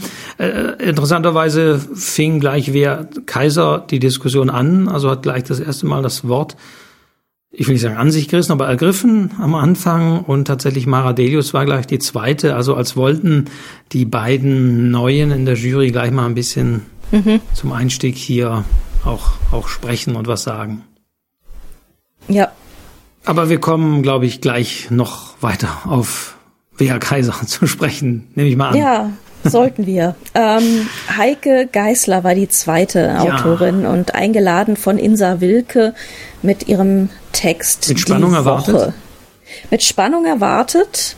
Und ähm, es ist auch wieder so ein bisschen eine, ähm, so ein bisschen ein, ein kollagierter Text ähm, aus dem gentrifizierten Milieu. Es, ist, es gibt eigentlich eine eine Wir-Position, die da redet. Es wird eine Konstanze angeredet. Konstanze heißt sie, ne?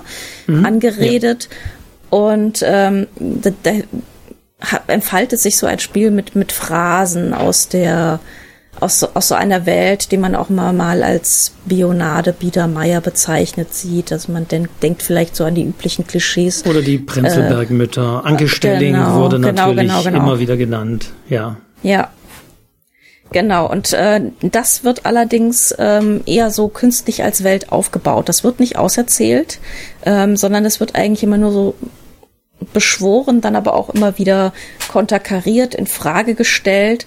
Und das ist so ein, ein äh, rhetorisch ziemlich instabiler Text, äh, wo eigentlich nichts, was dasteht, nicht sofort auch in Frage gestellt wird. Und ähm, das war für manche in der Jury, glaube ich, so ein bisschen äh, schwer nachzuvollziehen. Wie ging's dir? Ich habe äh, die, diesen Text am Anfang noch als sehr gut empfunden. Äh, mhm. Gerade weil ich Anke Stelling nicht, nicht gelesen hatte. Das ist natürlich immer das Problem, wenn man so ein anderes Buch zum Thema gelesen hat, dass man immer vergleicht und sagt, das war doch schon längst. Ähm, ich fand es auch tatsächlich sehr schön, wie hier teilweise mit Phrasen oder Stereotypen gearbeitet wurde, die dann aber auch wieder zerlegt wurden oder so in sprachliche Feinheiten äh, untergliedert wurden. Also das mhm. fand ich fand ich schon sehr schön. Nur irgendwie war es dann auch ein bisschen dann doch zu lang. Es hat sich dann irgendwann verbraucht, fand ich. Ja. Ja, das Ganze. Es gab dann noch so eine Theaterszene, wo diese Konstanze sozusagen die, die Schauspielerin da in einem Theater direkt anspricht und so weiter. Mhm. Das kam auch sehr gut an, die wurde auch von der Jury ähm, sehr gut besprochen. Oder auch bei Twitter äh, kam, kam diese Theaterszene wohl gut an, aber ich ja, empfand das auch ein bisschen wieder als zu viel von, von dem Ganzen. Ja, die war am plastischsten einfach, die Theaterszene. Also da wurde dann eben diese Schauspielerin beschworen mit dem verlaufenden Make-up um die Augen. Und das, das war eben etwas, was, ähm, was dann doch sehr schnell als Bild im Kopf geblieben ist. Im Gegensatz zu Phrasen, die es ja immer ein bisschen schwerer haben, weil sie einfach abstrakter sind und sich da im Kopf erstmal nichts bildet. Ähm, aber äh, ja, das stimmt. Also ich bin am Anfang auch sehr gut mitgegangen und äh, fand das alles toll. Und irgendwann hatte ich das Gefühl, so ja gut, ich hab's, glaube ich, jetzt dann doch das Prinzip verstanden. Und in der Jury hat sich doch eher so eine Meinung gegen diesen Text herausgebildet. Gerade weil, so nach dem Motto haben wir schon gehört, gab es doch schon Anke Stelling, Anke Stelling. Anke ähm, Stelling auf Speed habe ich mir hier notiert, sagte Maradelius. Genau, also Maradelius äh, gleich am Anfang sehr, sehr abwertend, so meinte, oh, schon wieder das und Ja, aber das war ja nur ihr erster Blick, ne? Ja, genau, ja. Genau, ja. genau. Und sie hat es ja dann relativiert und meinte beim zweiten, auf den zweiten Blick ähm, sieht sie dann doch eben ähm, die Brüche, die dieser Text bietet, dass er eben keine Erlösung bietet und keine Katharsis und so und sich von diesen diesen ähm, eigentlich also von den Erzählgewohnheiten, die man eigentlich in so einen Text stellt, äh, sich komplett verabschiedet und man da wirklich alleine gelassen wird. Ähm, und was auch stimmt und was auch immer wieder auftauchte in dieser Diskussion. Wobei es dann aber zu diesem merkwürdigen Effekt kam. Also zum einen, ähm, Insa Wilke, die ja eingeladen hat, fühlte sich natürlich fast, man kann sagen, persönlich angegriffen, indem vor allen Dingen auch Philipp Tingler gesagt hat, das ist irgendwie so ein langweiliger Text und äh, überhaupt nicht innovativ. Da fühlte sie sich persönlich, also so, jetzt muss sie mal die Ärmel hochkrempeln, was hm. sie auch wortwörtlich gemacht hat und hat dann auch sehr spitz teilweise zack so geschossen äh, also das wundert mich etwas. Da hätte ich ihr ein bisschen mehr Souveränität gewünscht, weil sie hat ja die Argumente.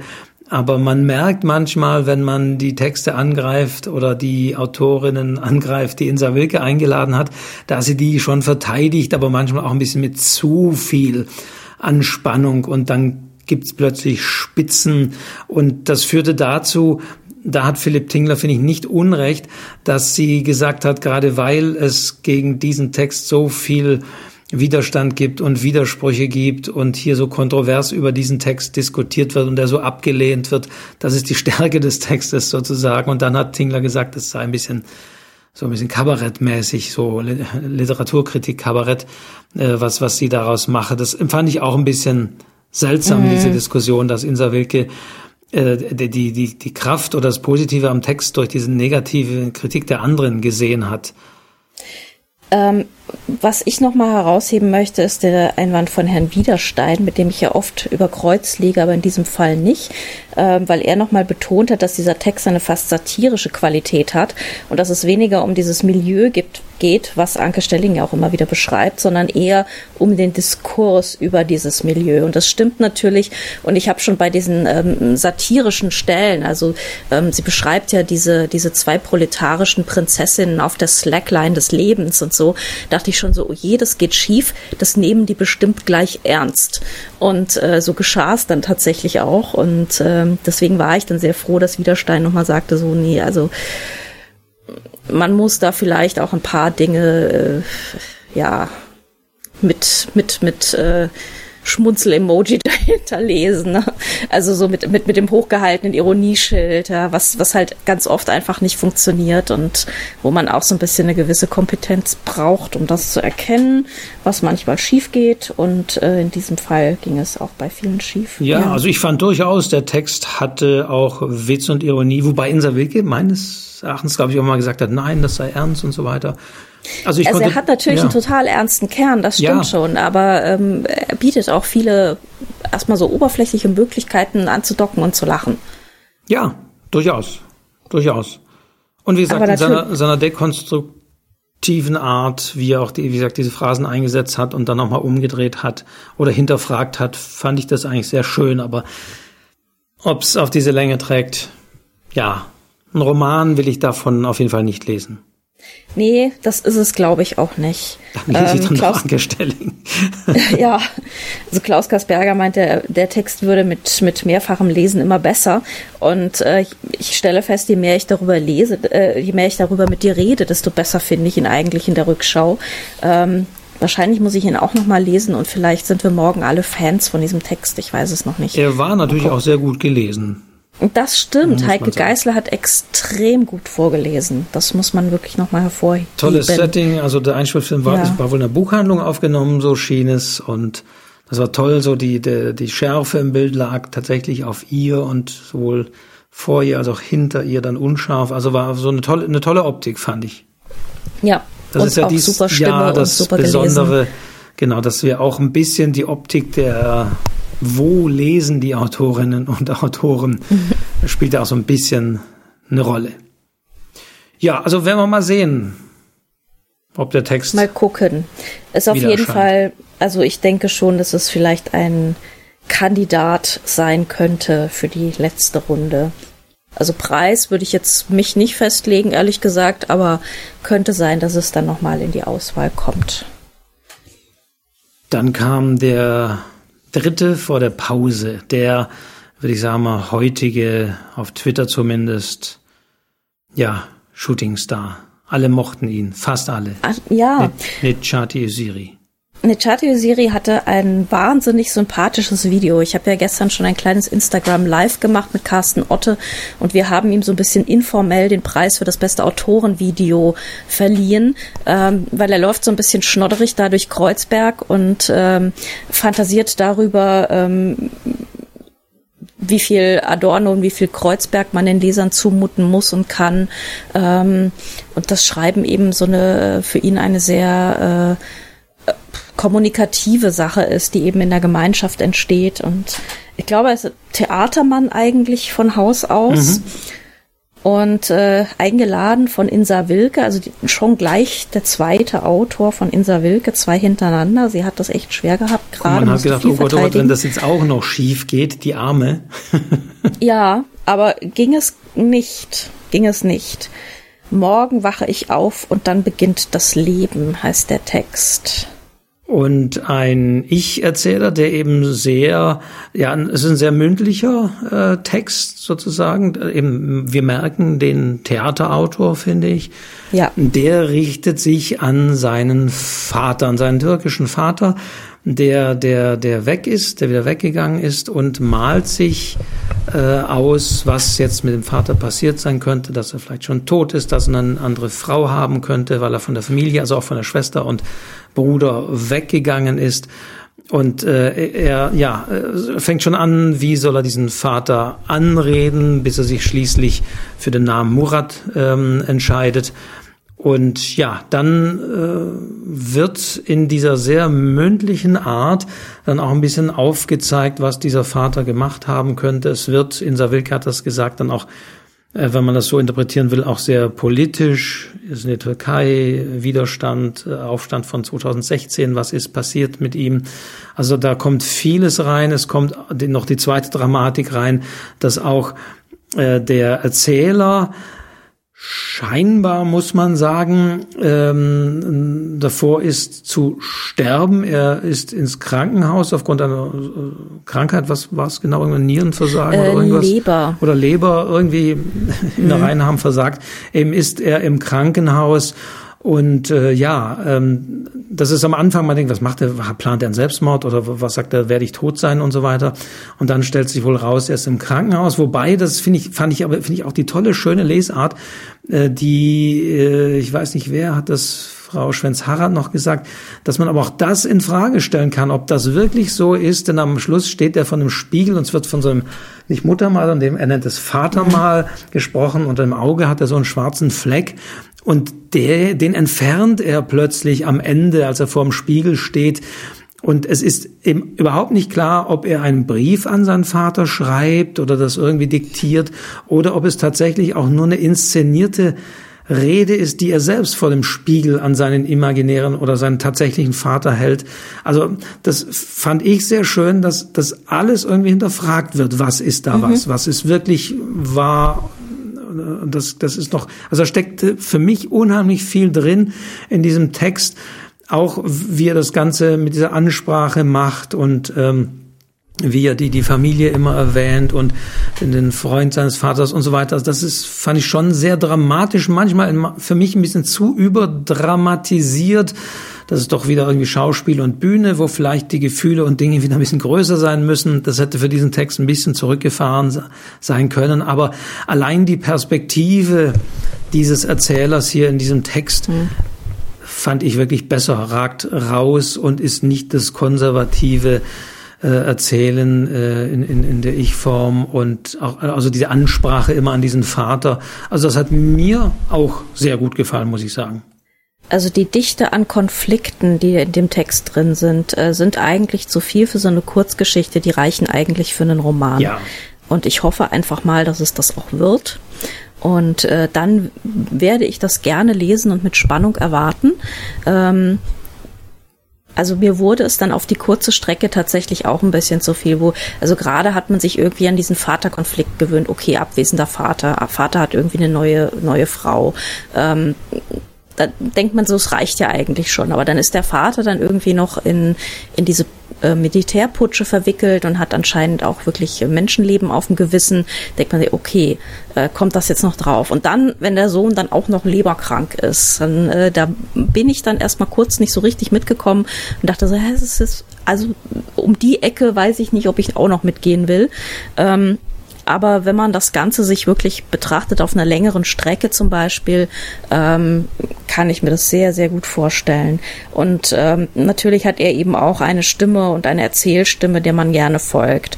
Also an manchen Stellen kann man so ein bisschen kritteln, dass es so ein bisschen ähm, viel äh, so, so sehr expressive Wörter wie, dann wird, da schreitet dann jemand oder es ist dann, ist dann manchmal ein bisschen äh, von, von, vom Vokabular ein bisschen too much gewesen. Da hätte man, glaube ich, auch einen Gang runterschalten können. Aber das ist wirklich jetzt Lektoratsarbeit. Also da, ja, das, da will ich gar nichts gegen den Autor sagen. Das sind ja. halt wirklich so ein paar einzelne Vokabeln, die man eben da so, vielleicht ja, nochmal feilen kann. Genau, an den Vokabeln und vielleicht dann eben an dieser Überdramatisierung. Also ich würde es eher darauf zuführen, dass es eben ein äh, Theaterautor ist und auf der Theaterbühne, da muss ja alles ein bisschen auch für die letzte Reihe noch gut erkennbar sein. Und ein ja. bisschen ist dieser Text sozusagen auch für die letzte Reihe noch geschrieben. Ja, ja. Nee, also der, also ich würde jetzt ähm, so nach der Betrachtung vom ersten Tag sagen, das ist durchaus jemand ähm, Kandidat für einen Preis, ähm, ja. eventuell auch Publikumspreis. Ja. Ja. Also ja. definitiv würde ich sagen, Shortlist ähm, auf jeden Fall drauf. Also muss äh, vielleicht noch kurz zur Erklärung. Es wird dann immer, bevor die Abstimmung erfolgt, eine Shortlist ermittelt mit sieben von 14 am Sonntagvormittag. Das ist eine Abstimmung, die nicht öffentlich ist, aber die wird zumindest nachträglich noch bekannt gegeben, wer von der Jury dann für welchen Autor gestimmt hat. Und diese auf der, der Shortlist wird er sicherlich sein, denke ich mal. Genau. Und Preis, ja, also einen der Preise auf jeden Fall, würde ich auch mal sagen. Wenn jetzt nicht Abs noch ja. jeder Text, der da kommt, morgen oder übermorgen top ist, dann ist er definitiv bei den Preisen. Absolut. Das sehe ich auch so. Irgendwas nimmt er mit nach Hause. Ganz bestimmt. Ja, dann war die Pause. Wollen wir nochmal auf die Pause eingehen oder machen wir das später? Wir könnten gerne noch einmal auf die Pause eingehen, die ich nur am Rande erlebt habe, weil äh, ah. äh, ich war, wie gesagt, am Landhafen heute Morgen. Hier findet ja in Klagenfurt dort äh, Public Viewing statt. Ähm, es war es gar nicht so viel los. Es musste alles mit so einem Absperrbändchen auch abgesperrt werden, weil man durfte ja eben hier nur rein, wenn man äh, geimpft, genesen und ähm, oder oder getestet ist und muss das sein Impfpass vorzeigen und mhm. so. Und ähm, es war dort eher vertreten, empfand ich so ein bisschen das äh, bisschen auch so Studio, sonst das Studiopublikum, also ein bisschen so ältere Damen, die auch dort waren. Äh, leider habe ich kaum jemanden so gesehen, also auch in diesem Jahr darf man nicht ins Studio, kommt man nicht nach Klagenfurt, habe ich so ein bisschen den Eindruck. Also wenig bekannte Gesichter bis keine bekannten Gesichter gesehen, abgesehen von den netten Menschen vom, vom Landhauer, die das ja da mhm. betreiben. Und das war ganz schön, ja. Und dann war es einfach so heiß äh, nachmittags, über 30 Grad da unten. Das liegt auch so ein bisschen ja, da eingekeilt in diesen Straßen. Es war sehr schön, aber es war dann zu heiß. Und dann bin ich hier in mein Zimmer äh, gewandert bzw. geradelt. Und deswegen habe ich es nicht ganz erlebt und äh, schalte ein und sehe Hubert Winkels und mhm. dachte, ach, jetzt verpasse ich, dass er noch ein paar mir Dinge sagt für für das, was ich ihn fragen sollte. Aber äh, erzähle du, was war in der Pause genau? Es war so ein also es gab ja. eine Diskussion mit äh, Wea Kaiser und Hubert Winkels, ähm, und die wirklich die beiden Pole der Literaturkritik äh, verkörpern, wo ich irgendwo so in der Mitte stehe, ehrlich gesagt, weil ähm, Via Kaiser ist ebenso die ganz empathische, die ähm, also auch im Laufe dieses Vormittags mehrmals sagte, sie sei traurig oder habe geweint äh, bei einem Text. Und ähm, immer so ganz viel mitfühlt und mitfühlen will und, und will, dass die Texte das auch irgendwie Dinge fühlbar und, und, und dass, dass das Verborgene lesbar machen und so und, äh, und dem gegenüber dann eben Hubert Winkels, ähm, der dann so diesen wunderschönen Satz sagte, man kann das Numinose nicht einfach so unters Volk schleudern. Also er vertritt dann eben so ein bisschen die ähm, die Position derer, die so in ihrer Mönchszelle philologisch vor sich hinarbeiten und äh, also wirklich so die die die ehr, ehrbaren Arbeiter des Geistes und äh, sich bloß nicht irgendwie an an populärere oder vermittelndere oder pädagogischere Positionen bemühen. Also ohne und, es zu kennen und äh, gehört zu haben, fasst du das sehr gut zusammen, was vorher in diesem Podcast zu hören war in diesem Gespräch. Okay. ja, tatsächlich Hubert Winkels, der sich's erlauben kann Genau. Äh, ja, ganz anders auf Text zu blicken. Wobei, äh, ich muss schon sagen, es ist ein bisschen erstaunlich, aber das mag, also das ist immer der Fluch äh, von jemandem wie mir, der ja auch schon lange, lange dabei ist. Und es gab ja wirklich auch durch, durch die Riesenmaschine und Katrin Passig und Sascha Lobo und so weiter ja auch schon vor ja, fast mittlerweile 10, 15 Jahren ja damals so diese, diese große mhm. Vereinnahmung mhm. des Bachmann-Preises durch das Internet, sage ich mal, oder diese Leute mhm. aus dem Internet. Ähm, das, äh, das hat fast mittlerweile, das wurde da gar nicht, gar nicht mehr erwähnt, aber man kommt sich dann wirklich fast schon so vor, wie Vater erzählt äh, vom Krieg. Äh, und, und ich finde es ein bisschen befremdlich, wenn man jetzt auch mit, äh, ich habe leider den Namen nicht notiert, mit der, der WDR1-Moderatorin, ähm, die, die auf Instagram auch. Äh, ah, Mona Amesian ist das. Danke, genau. Äh, dass dann, ja, und wie toll diese Medien noch sind, um Literatur zu vermitteln und so weiter. Ja, da merkt man dann auch ein bisschen, dass man aufpassen muss, dass man dich nicht auch so dazu tendiert und sagt, Ach was, ist, ist, ja, ist ja Wahnsinn, es gibt dieses Internet, erzähl mal. Also als, als hätte man das, ich habe das so ein bisschen ironisch noch getwittert, als mhm. hätte man jetzt das Internet gerade erst gestern erfunden. Und äh, egal was es ist, das finde ich immer so faszinierend, egal ob es jetzt Instagram ist, und das ist ja fast schon wieder vorbei, oder ob es jetzt TikTok ist, äh, dann gibt's immer so diese obligatorischen, obligatorischen Medienbericht, wo man mit jemandem spricht und sagt, ja, das ist eigentlich, da tanzen junge Leute, aber man kann da auch ernsthaft über Literatur sprechen. Und dann sage ich so, Ach was, unglaublich. Also ja, das. Ja, ja, aber ich finde, Mona Amesian macht wirklich äh, eine sehr, sehr wackere Arbeit und ich bewundere sie für das, was sie macht. Sie macht natürlich was komplett anderes als Hubert Winkels und als was wir machen und was eigentlich die meisten äh, Print- äh, und sonstigen Literaturkritiker machen. Aber sie macht es auf ihre sehr eigene Weise, kann Leute dafür begeistern und äh, ich finde das großartig, was sie auf Instagram macht. Und ähm, sie hat jetzt auch zum Beispiel äh, auf Clubhouse ein bisschen was gemacht und macht immer noch diese Podcasts.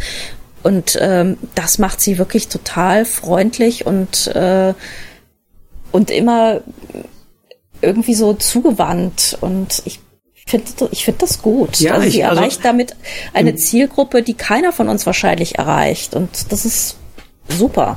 Und im Kern finde ich das eben auch wichtig. Äh, aber ich, ich glaube ja, da, da renne ich jetzt irgendwie offene Türen ein. Aber ich, es ist einfach notwendig, die Leute ans Lesen, an Literatur heranzuführen. Also ich habe das immer, immer schon wieder betont. Also mir ist, ist jeder froh, der ein, ein, ein, ein, so einen Groschenroman oder sonst liest und zumindest ja. da schon mal das Denken reinkommt, äh, dass man Texte eben auch anders erfassen muss und deswegen, ja, habe ich auch ein bisschen so mein Problem mm, von all denen, die sagen, ich lese was Besseres und was anderes. Äh, was liest denn du da für ein?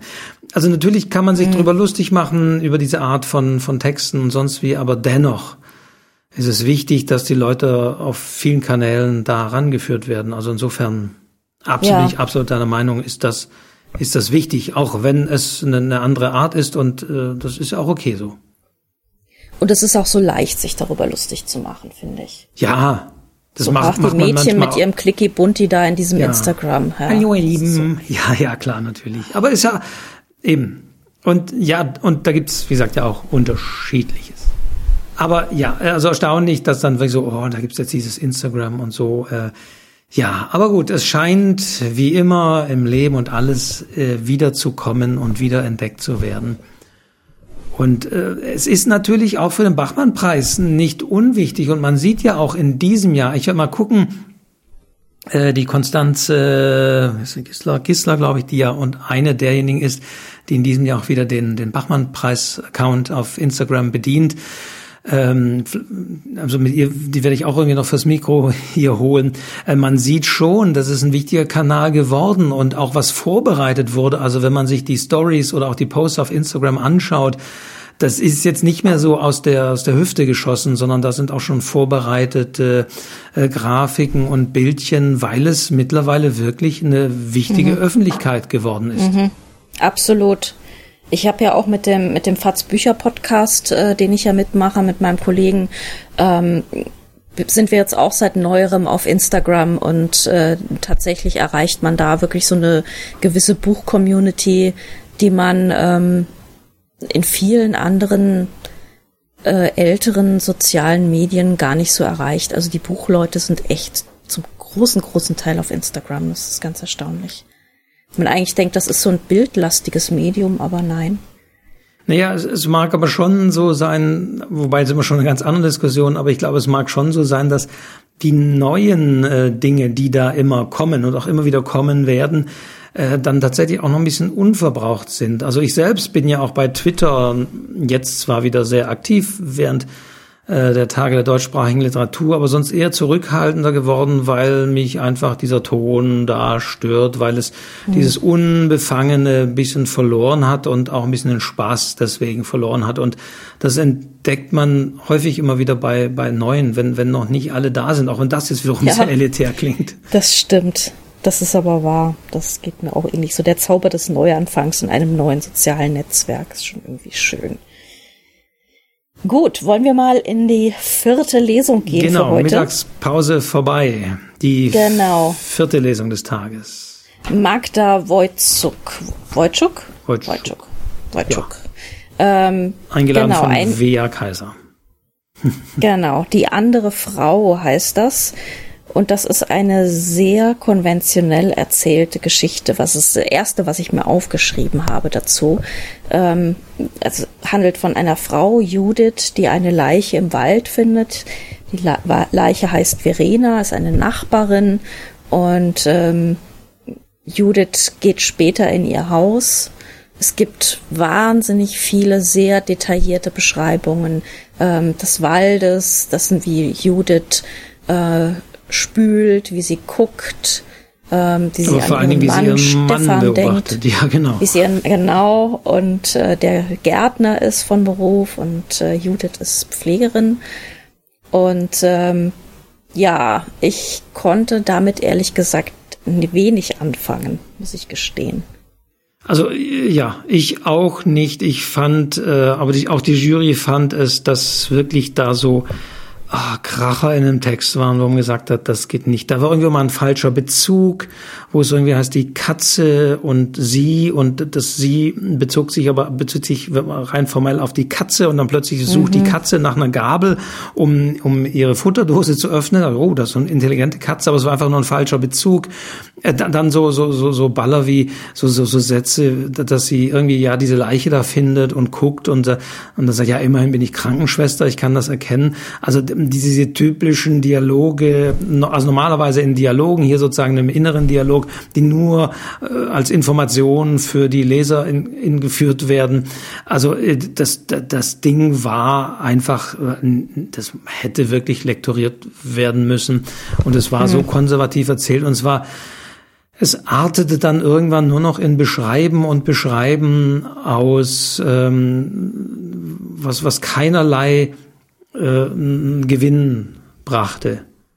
Nee. Und ich, ja, und von dann dachte ich, boah, was für ein konservativer, langweiliger, letztendlich im Kern langweiliger und, und nicht zu Ende lektorierter Text. Boah, da wird Tingler das Ganze wieder abwatschen und plötzlich sagt er, er mag diesen Text. Mhm. Und ich war, ich war perplex ich war auch komplett perplex, ehrlich gesagt. Also ich habe mir hier notiert, ähm, Tingler meinte, die Balance zwischen innen und außen in, vom Text sei hier perfekt gelungen, das sei grandios. Und hinter den alltäglichen Erscheinungen ähm, die ist dann so eine Transzendenz und das ist, und jetzt kommt der Hammersatz, das ist das, was Literatur leisten soll. Das ist sehr kunstvoll und gelungen. Da lehnt man sich zurück und atmet einmal ein und dann heftig wieder aus und denkt sich so, aha, das soll Literatur also, okay, dann ähm, ja, macht mal weiter. Aber dann gehe ich vielleicht zu irgendwas, wo nicht, was nicht Literatur ist oder so. Ja, und ähm, was unterscheidet dann diesen Text von, den, den Tingler plötzlich gut findet, von dem ersten Text mit der Ruth, also interessanterweise diese biblischen Namen hier, eine Judith, da eine Ruth, also mhm. so weit auseinander in ihrer doch sehr ein bisschen konventionellen, konservativen Erzählweise sind ja nicht unbedingt, also ich habe das nicht erkannt, ich habe also sozusagen auch nicht erkannt, warum Philipp Tinger hier plötzlich diesen Text äh, in höchsten Tönen diese Prädikate verleiht. Ähm, Genau, also womit ich überhaupt nicht klarkomme, ist, wie dieser Text erzählt. Aber was ich eigentlich interessant finde, ist, wovon der Text erzählt. Und das hat auch Insa Wilke zum Beispiel und Maradelius rausgestellt.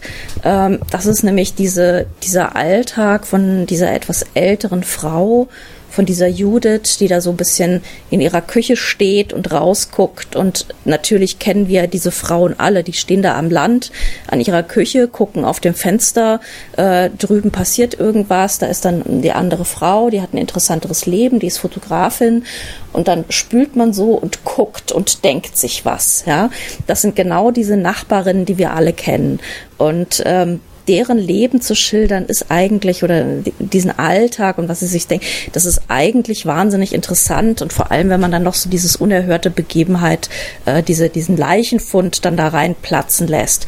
Ähm, das finde ich erstmal eine total spannende und gute Ausgangsfrage, was da passieren kann. Und äh, vielleicht ärgert es mich genau deshalb, ähm, weil sie aus dieser eigentlich sehr interessanten Ausgangsfigur dann wirklich nichts macht. Und das dann total platt runter erzählt und auch, ähm, also bei Bachmann-Wettbewerben legt man ja auch immer ein bisschen die Messlatte an, dass diese Texte ungefähr wissen, was sie tun, dass sie vielleicht auch ihre eigene Erzählerposition ein bisschen mitreflektieren und in Frage stellen. Und das macht der Text halt überhaupt nicht. Also das ist eine Erzählerin, die erzählt so von oben runter und mal geht sie ein bisschen mehr in die Köpfe rein, mal ein bisschen weniger, wie sie es halt gerade braucht, dann mal mehr von außen, dann mal mehr von innen. Ähm, es ist komplett disparat und ähm, ja, und auch ver verbraucht in der Erzählweise, finde ich. Ja. Also die, un die unglücklich verheiratete, äh, ja, die, die auf die Nachbarin blickt, aber dann noch dieser Leichen, dieser Leichenfund, der so merkwürdig da reinragt. Ja, es ist, ja das hätte man total interessant machen können. Ein seltsames und, äh, Sammelsurium und dann noch genau, ja, und dann noch und, eben in den Details. Kaiser hat ja ja. Kaiser hat ja verteidigt auch, ähm, das ist eine Frau, für die sich die Literatur bisher wenig interessiert hat und dieses ist ein Leben, das von Schweigen bestimmt ist und ja, das ist total interessant und das stimmt auch, aber nicht so wie dieser Text erzählt. Ja, und dann auch, also da, da wollte ja wirklich gleich Kasperger ganz, ganz tief, indem er so diese misslungenen äh, mhm. Vergleiche dieses Textes da äh, aufgeführt hat. Also da, da wollte er fast schon so in die Textarbeit gehen.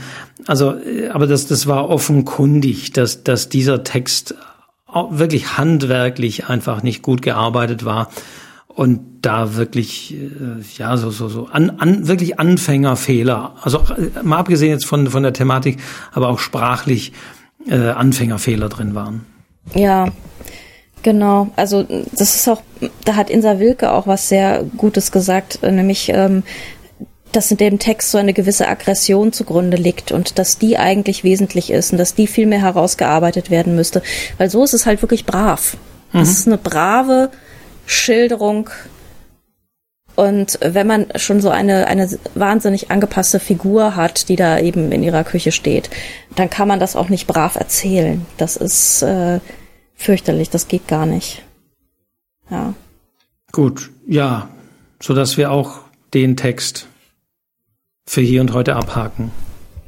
Und wahrscheinlich ja. scheint er auch nicht mehr groß auf. Gucken wir mal. Das glaube ich auch nicht. Nein. So, dann kam sicherlich der kontroverseste Text des Tages, würde ich sagen, der letzte. Ja. Katharina Ferner, eingeladen von Brigitte Schwenz-Harrand.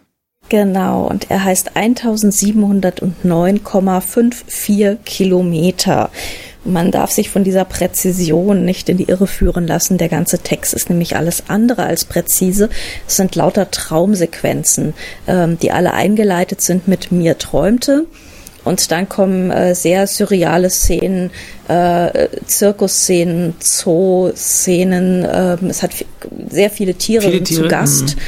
Mhm. Genau, und ich, äh, das hat dann einen, also es ist sehr, sehr äh, surreal und ähm, ich habe dann irgendwann angefangen, müde zu, ich wurde müde, ich habe angefangen, einen Kaffee zu kochen in der Küche und ähm, habe das dann nicht mehr en Detail verfolgt, muss ich gestehen.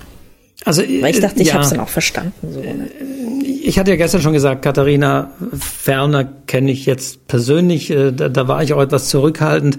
Aber ähm, ja, mir ging es auch so. Ich habe irgendwann abgeschaltet, habe diesen Text nicht mehr, sozusagen nicht mehr, nicht mehr fast nicht mehr wahrgenommen, gerade auch durch diese, mhm. dieses wiederkehrende, also vor jeder, vor dem Absatz vor jeder Mikroerzählung kann man, glaube ich, mal sagen, hieß es ja dann auch immer dieses mir träumt, Doppelpunkt, mir träumt, mhm. Doppelpunkt und dann kommt da wieder eine Passage und äh, Katharina Ferner eben kenne ich als Lyrikerin, also ich habe da zumindest gesehen, dass es doch auch sprachlich sehr lyrische Passagen hatte, die sich äh, auch nicht immer sofort erschlossen haben. Und ähm, genau, genau das hat ja dann Klaus Kasperger auch als die Stärke dieses Textes ausgemacht, also avantgardistische Texte. Ähm, und er hat festgestellt, es könnte ja letztendlich je, jede, jeder Absatz, wenn man so will, jedes mir träumt, immer so eine kleine Mikroerzählung sein. Und mhm. das müsste man aber auch nochmal näher anschauen.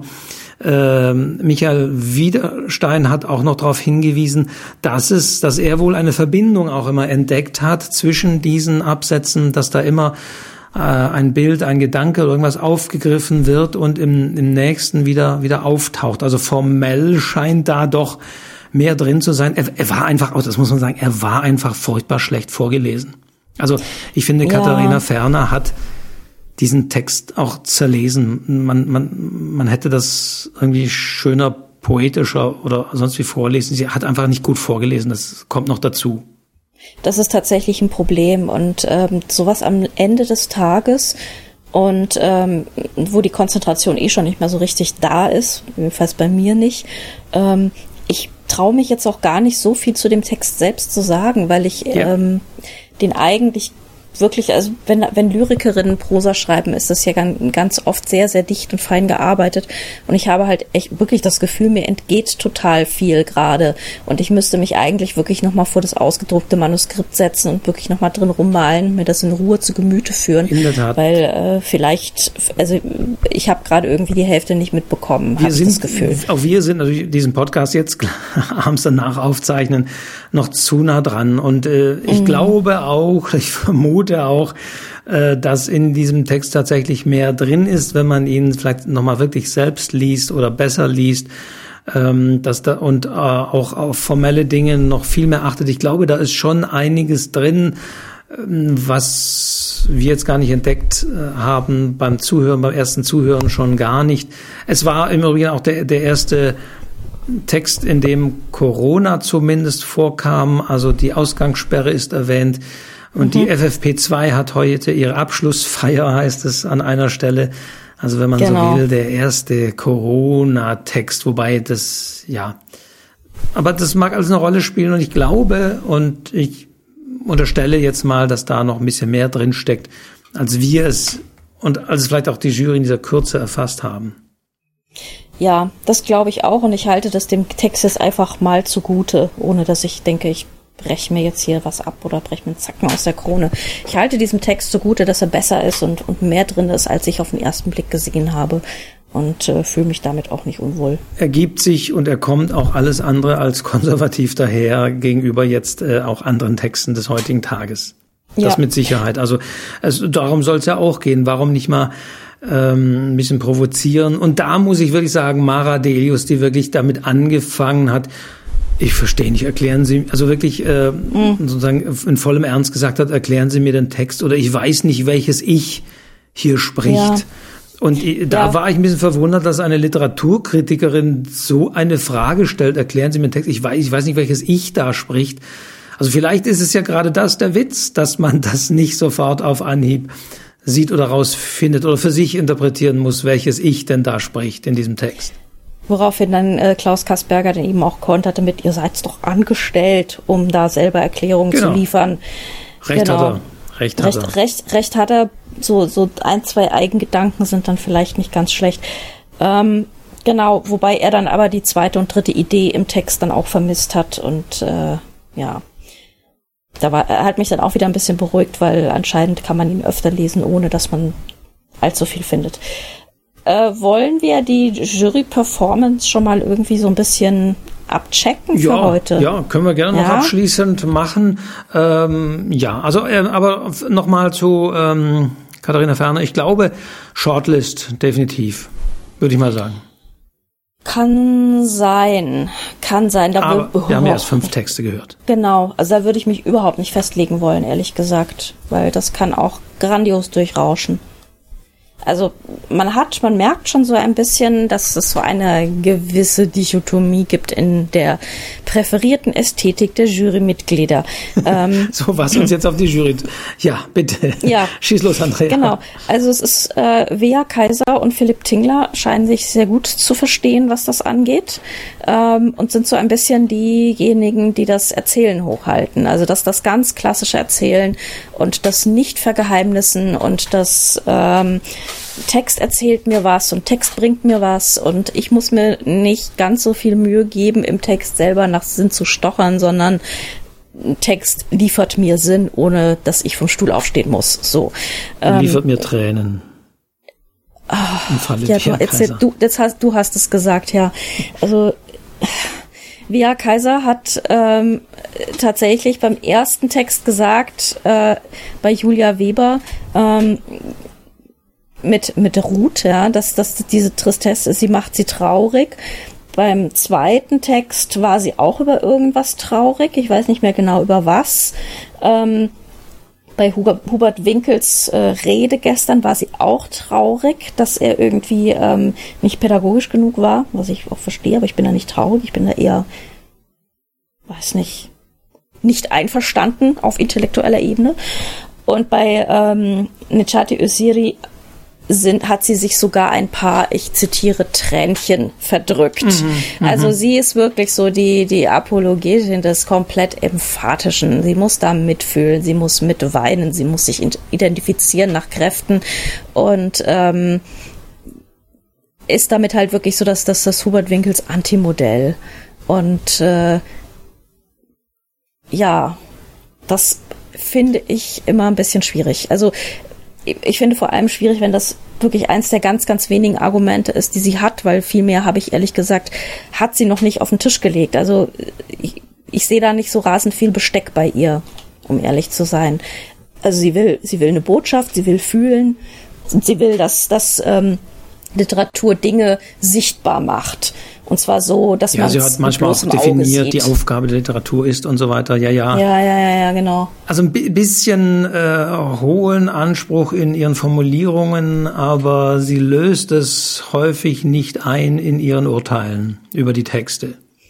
Ja, also mein Problem mit ihr ist halt wirklich, dass sie ähm, dass sie überhaupt keine, keine Werkzeuge hat, um an die Texte ranzugehen oder beziehungsweise ein, ein sehr, sehr kleines Besteck. Ähm, es gibt nur ganz wenig Kriterien, die sie da anlegen kann. Ähm, also sie während ist, zum Beispiel ja. Insa Wilke kommt ja irgendwie mit einem riesen Koffer, um einen Text zu zerlegen. Das ist ja total herrlich, immer ihr zuzuschauen. Und äh, sie kann das immer total gut und findet dann noch irgendeine Art von Bohrer, den, den man noch nie gesehen hat und so und, und fängt dann an, da nochmal irgendwo rumzuschrauben und so. Und also, wenn, das ist das ja. ist halt bei bei ihr überhaupt nicht. Wenn man sie ein bisschen, das ist ja nicht so zu sehen, aber wenn man sie so ein bisschen als die Nachfolgerin von Nora Gomringer sieht, die mhm. beide ja Autorinnen sind. Und Nora Gomringer hat das ja auch immer wieder betont und das auch immer wieder äh, bei ihr zu einer Zurückhaltung äh, geführt hat, dass sie gesagt hat, nee, eigentlich bin ich hier so gar nicht prädestiniert, äh, als Kritikerin aufzutreten, denn ich bin ja eigentlich Autorin. Also Nora Gomringer mhm. war immer sehr zurückhaltend äh, was das anging ähm, und auch in der Art der Urteile. Und bei Wea Kaiser äh, habe ich so nach dem Motto, ja, oh Gott, hier bin ich und ich sitze hier und ich rede hier und mhm. äh, mein Wort soll Gehör finden. Also das, das, das so im, im Selbstverständnis sehe ich das so gerade so ein bisschen gegensätzlich, ähm, was jetzt auch die Autorin in der in der Jury angeht. Ja, absolut. Und ähm, ich es interessant ist halt, dass sie in, in Philipp Tingler da einen doch irgendwie Verbündeten gefunden hat. Ja, das äh, weiß der, ich. Ja.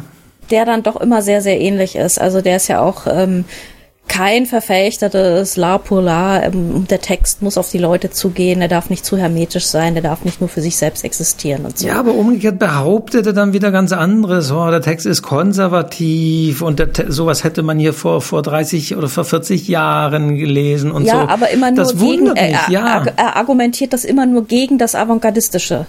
Ja. Eigentlich, ja. Also er, er legt dann äh, die Maßstäbe an, dass die Avantgarde eine konservative Avantgarde ist. Aber das, äh, das, das, das straighte Erzählen, ähm, ich glaube, das kann für ihn gar nicht konservativ genug sein.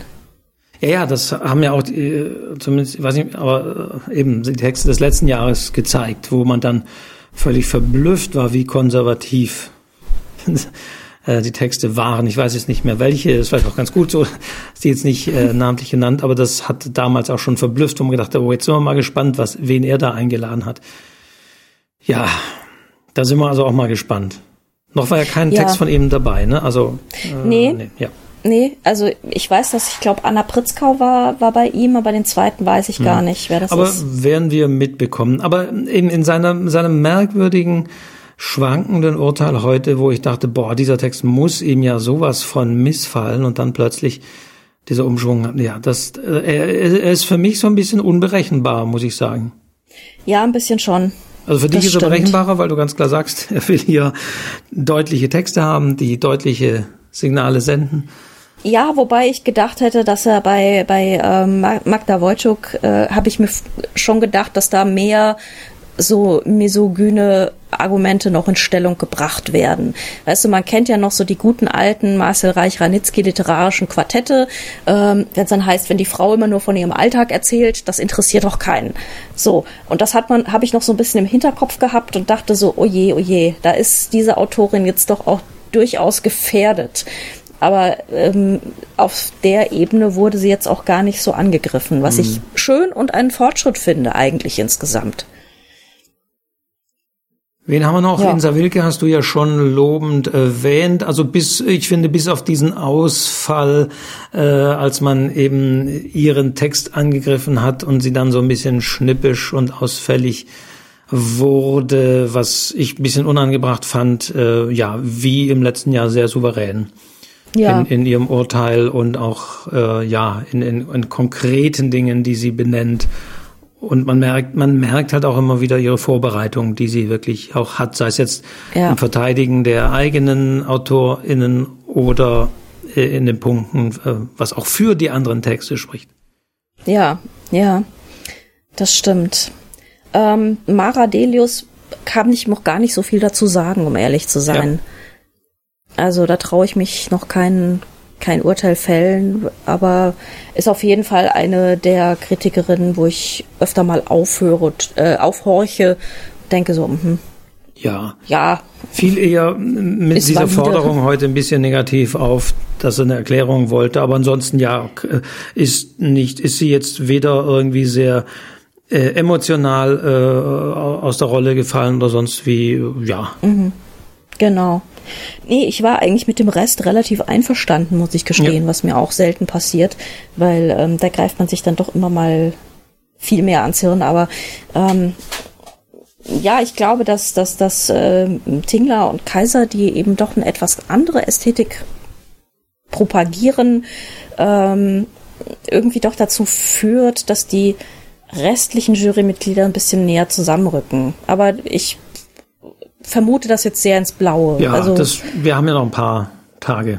Wir haben noch ein paar Tage. Also wir gucken uns das am Samstag, genau, wir gucken uns das am Samstagmittag nochmal an. Vielleicht haben sich da schon ganz andere Fronten wieder ergeben. Leider äh, muss ich sagen, ich würde mir mehr äh, Brigitte Schwenz-Harrand wünschen. Also sie mhm. war ja im letzten Jahr das erste Mal mit dabei und da hatte man noch so gedacht, na ja, das war ja dieses Digitalformat, die Jury saß sich nicht Auge in Auge gegenüber. Da war sie äh, auch eher zurückhaltend, aber äh, zeigt sich, finde ich, auch jetzt äh, wieder, dass sie die zurückhaltende ist in dieser Diskussion. Ja, ja, finde ich auch. Obwohl sie äh, durchaus äh, gute, interessante Punkte auch erwähnt und mhm. bringt, aber sie ist nicht diejenige, die sich da vorarbeitet und immer die Hand hebt. Ja, das stimmt. Das stimmt. Also da könnte man durchaus noch ein bisschen mehr von sehen. Ja. Dann haben wir Michael Widerstein. Ja, also wie gesagt, ich bin habe oft nicht seine seine Auffassung von Literatur, aber ich fand ihn heute ein paar Mal habe ich mich dann doch dabei erwischt und dachte so, ja, guter Punkt. Also er war ja erstaunlich vor, vor also es gibt ja die Abstimmung, wird es auch in diesem Jahr wieder geben im Literaturcafé über den beliebtesten Bachmann-Juror, die beliebteste mhm. Jurorin. Und da hatte er ja mal gewonnen und äh, äh Tatsächlich muss man sagen, äh, er argumentiert zumindest immer sehr eng an den Texten, äh, setzt keine Spitzen so groß gegen andere, mhm. deckt auch immer wieder da stelle ich bei ihm häufig mal fest, so Punkte auf, die man selber gar nicht gesehen hat und wo man sagt, oh ja, dahingehend müsste man den Text nochmal anschauen. Ja, ja, nee, ich war, also auch mit Herrn Widerstein war ich heute komplett einverstanden. Ich war auch mit Klaus Kasperger ziemlich viel einverstanden, äh, der natürlich immer ein bisschen vor sich hin rumpelt und grummelt. Das kennt man aber von ihm und äh, ist man irgendwie ist man gewohnt und ist auch völlig in Ordnung so. Ja, aber er hat also, sich auch ein bisschen im Positiven abgeschliffen, fand ich so in den letzten Jahren. Also ganz am Anfang, glaube ich, da rumpelte, rumpelte er noch ein bisschen mehr. Ähm, jetzt äh, fügt sich, finde ich, dieses Rumpeln eigentlich ganz hm. gut ein. Oh, wir äh, müssen ja noch Klaus Kaspergers T-Shirt erwähnen. Also ich glaube, ohne ist es einfach nicht komplett. Ja, oder? Larifari. Also, Larifari ist der erste Gedichtband von Friederike Mayröcker, die heute beerdigt wird. Also just während des Bachmann-Preises ähm, wird sie beerdigt und das war dann eben ein Gedenk-T-Shirt und auch sonst ganz in Schwarz, Herr Kastberger. Und ähm, las dann auch ein Gedicht noch vor zur nach der Pause war das ja. glaube ich ne ja, also genau. sehr schöne Referenz habe ich zunächst gar ja. nicht so verstanden ich bin auch kein ähm, Mayröcker äh, hier Fachmann aber fand das dann doch eben sehr schön er ganz in Schwarz und dieses Larifari, wie du sagtest, eben mit diesem Mayröcker Bezug. Und es war auch ja. schön, dass das aufgelöst wurde. Ja, ja. Nee, fand ich auch eine sehr schöne Geste. Mal gucken, was morgen für ein T-Shirt kommt. Das ja. ist ja immer die T-Shirt-Exegese, ist ja durchaus wichtig. Genau wie die anderen Leute dann immer googeln, wie teuer jetzt das T-Shirt von Philipp Tingler ist. Das war diesmal ein sehr günstiges. Habe ah, ich ja. mir auf Twitter Sophie Passmann äh, erklären macht das lassen. Ja Immer. Ja, Weil jemand hatte auch stimmt. gefragt, wo gibt es das Oberteil äh, zu, äh, von, von Insa Wilke? Ähm, und da habe ich auch an Frau Passmann verwiesen, die dann gesagt hat, ah, sie, mhm. sie sucht gerade noch nach dem Outfit von Herrn Tingler, der sich in der Mittagspause eben umgezogen hat. Genau, ähm, das war diesmal ein erschreckend günstiges T-Shirt für, ich glaube, knapp 16 Euro. Also das ist ja von ihm, also hm, dass er, dass er und im, im nicht dreistelligen Bereich überhaupt anfängt. Nun gut, so ändern sich Gut. die Dinge. Ja, damit glaube ja. ich, war alles gesagt, ne, für, um diesen Tag. Es gab sonst keine genau. Zwischenfälle, keine Auffälligkeiten. Christian Ankovic hat souverän moderiert, würde ich sagen. Ja. Ist immer ja. Da, und die für die Moderation spricht ja immer dann, wenn sie nicht groß auffällt. das ich. stimmt, das also, stimmt. Hat, hat keine lustigen Versprecher geliefert diesmal. Auch ein bisschen schade, aber ich habe da vollstes Vertrauen, dass da morgen noch was kommt. Und äh, also ansonsten aber eher sozusagen nochmal tatsächlich finde ich, also so die, die, die Technik und, und Bühnenbild und Einspielung und mit diesen mehreren Kameras und, und die, und die Zoom-Optik nutzen, die wir jetzt gewohnt sind mhm. und auch wie die Autorinnen da teilweise eingeblendet, eingespielt worden sind. Also das muss man äh, wirklich auch lobend mhm. erwähnen. Also das ist einfach toll, gut, ja. gut realisiert. Mir hat ja, wir haben ja gestern dieses Instagram Live noch gemacht auf dem Bachmann-Kanal, also ich und äh, Carsten Otto und ich, yep. so rum. Und wir hatten Lisa Krusche noch zu Gast, die ja letztes Jahr ähm, gelesen hat und letztes Jahr den Deutschland Funkpreis mit nach Hause genommen hat. Und die erzählte so ein bisschen, wie das war, nämlich sie bekommt, man bekommt dann ein vom ORF verwaltetes iPad in die Hand. Und das muss man während der Lesung halten und da wird man dann äh, mit der Selfie-Kamera gefilmt. Und das ist dann genau, also diese iPad-Kamera währenddessen, äh, während man da sitzt zu Hause, die wird dann im Studio eingespielt. Also mhm. so funktioniert das. Ja, weil man sich schon wundert, so, haben die alle Apple-Geräte? Also Man sieht es an den Kopfhörern. Aber genau, das sind vom ORF zugeschickte Geräte. Und sie hat wohl, äh, ich habe es ja auch gesehen, gesagt, dass dann, ähm, dass man als als Autor dann auch das Bild aller sieben JurorInnen ja. sieht. Ja, ja, und die, wie sie ihre Gesichter verziehen und yeah, äh, ja. kryptische Skizzen malen, wie Michael Wiederstein heute. Bei dem ersten Text. Das war sehr hübsch. Da hat die Kamera so ein bisschen seine Notizen gefilmt und es sah wirklich wirr und kryptisch aus. Ja, also das kann man nochmal, die, diese Autorenoptik, äh, also schon sehr schön war ja schon im letzten Jahr so, wo lassen sich die äh, AutorInnen filmen und das war diesmal auch sehr unterschiedlich. So, manchmal sah es so ja, dachbodenartig aus und mal sah es ja so loftmäßig aus. Ähm, oder Theater. Also das war sehr, sehr unterschiedlich, aber hat auch so seine eigene Ästhetik. Ja, ja. Und ich glaube, es ist für die Autoren auch durchaus entlastend, wenn sie da nur gucken können und jetzt nicht auch noch irgendwie lesen müssen da vor allen.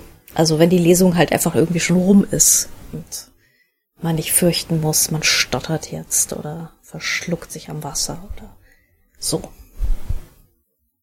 Dann ja. Genau, dann war das der erste Tag. Den mhm. haben wir jetzt heldenhaft abgeschlossen. Mhm.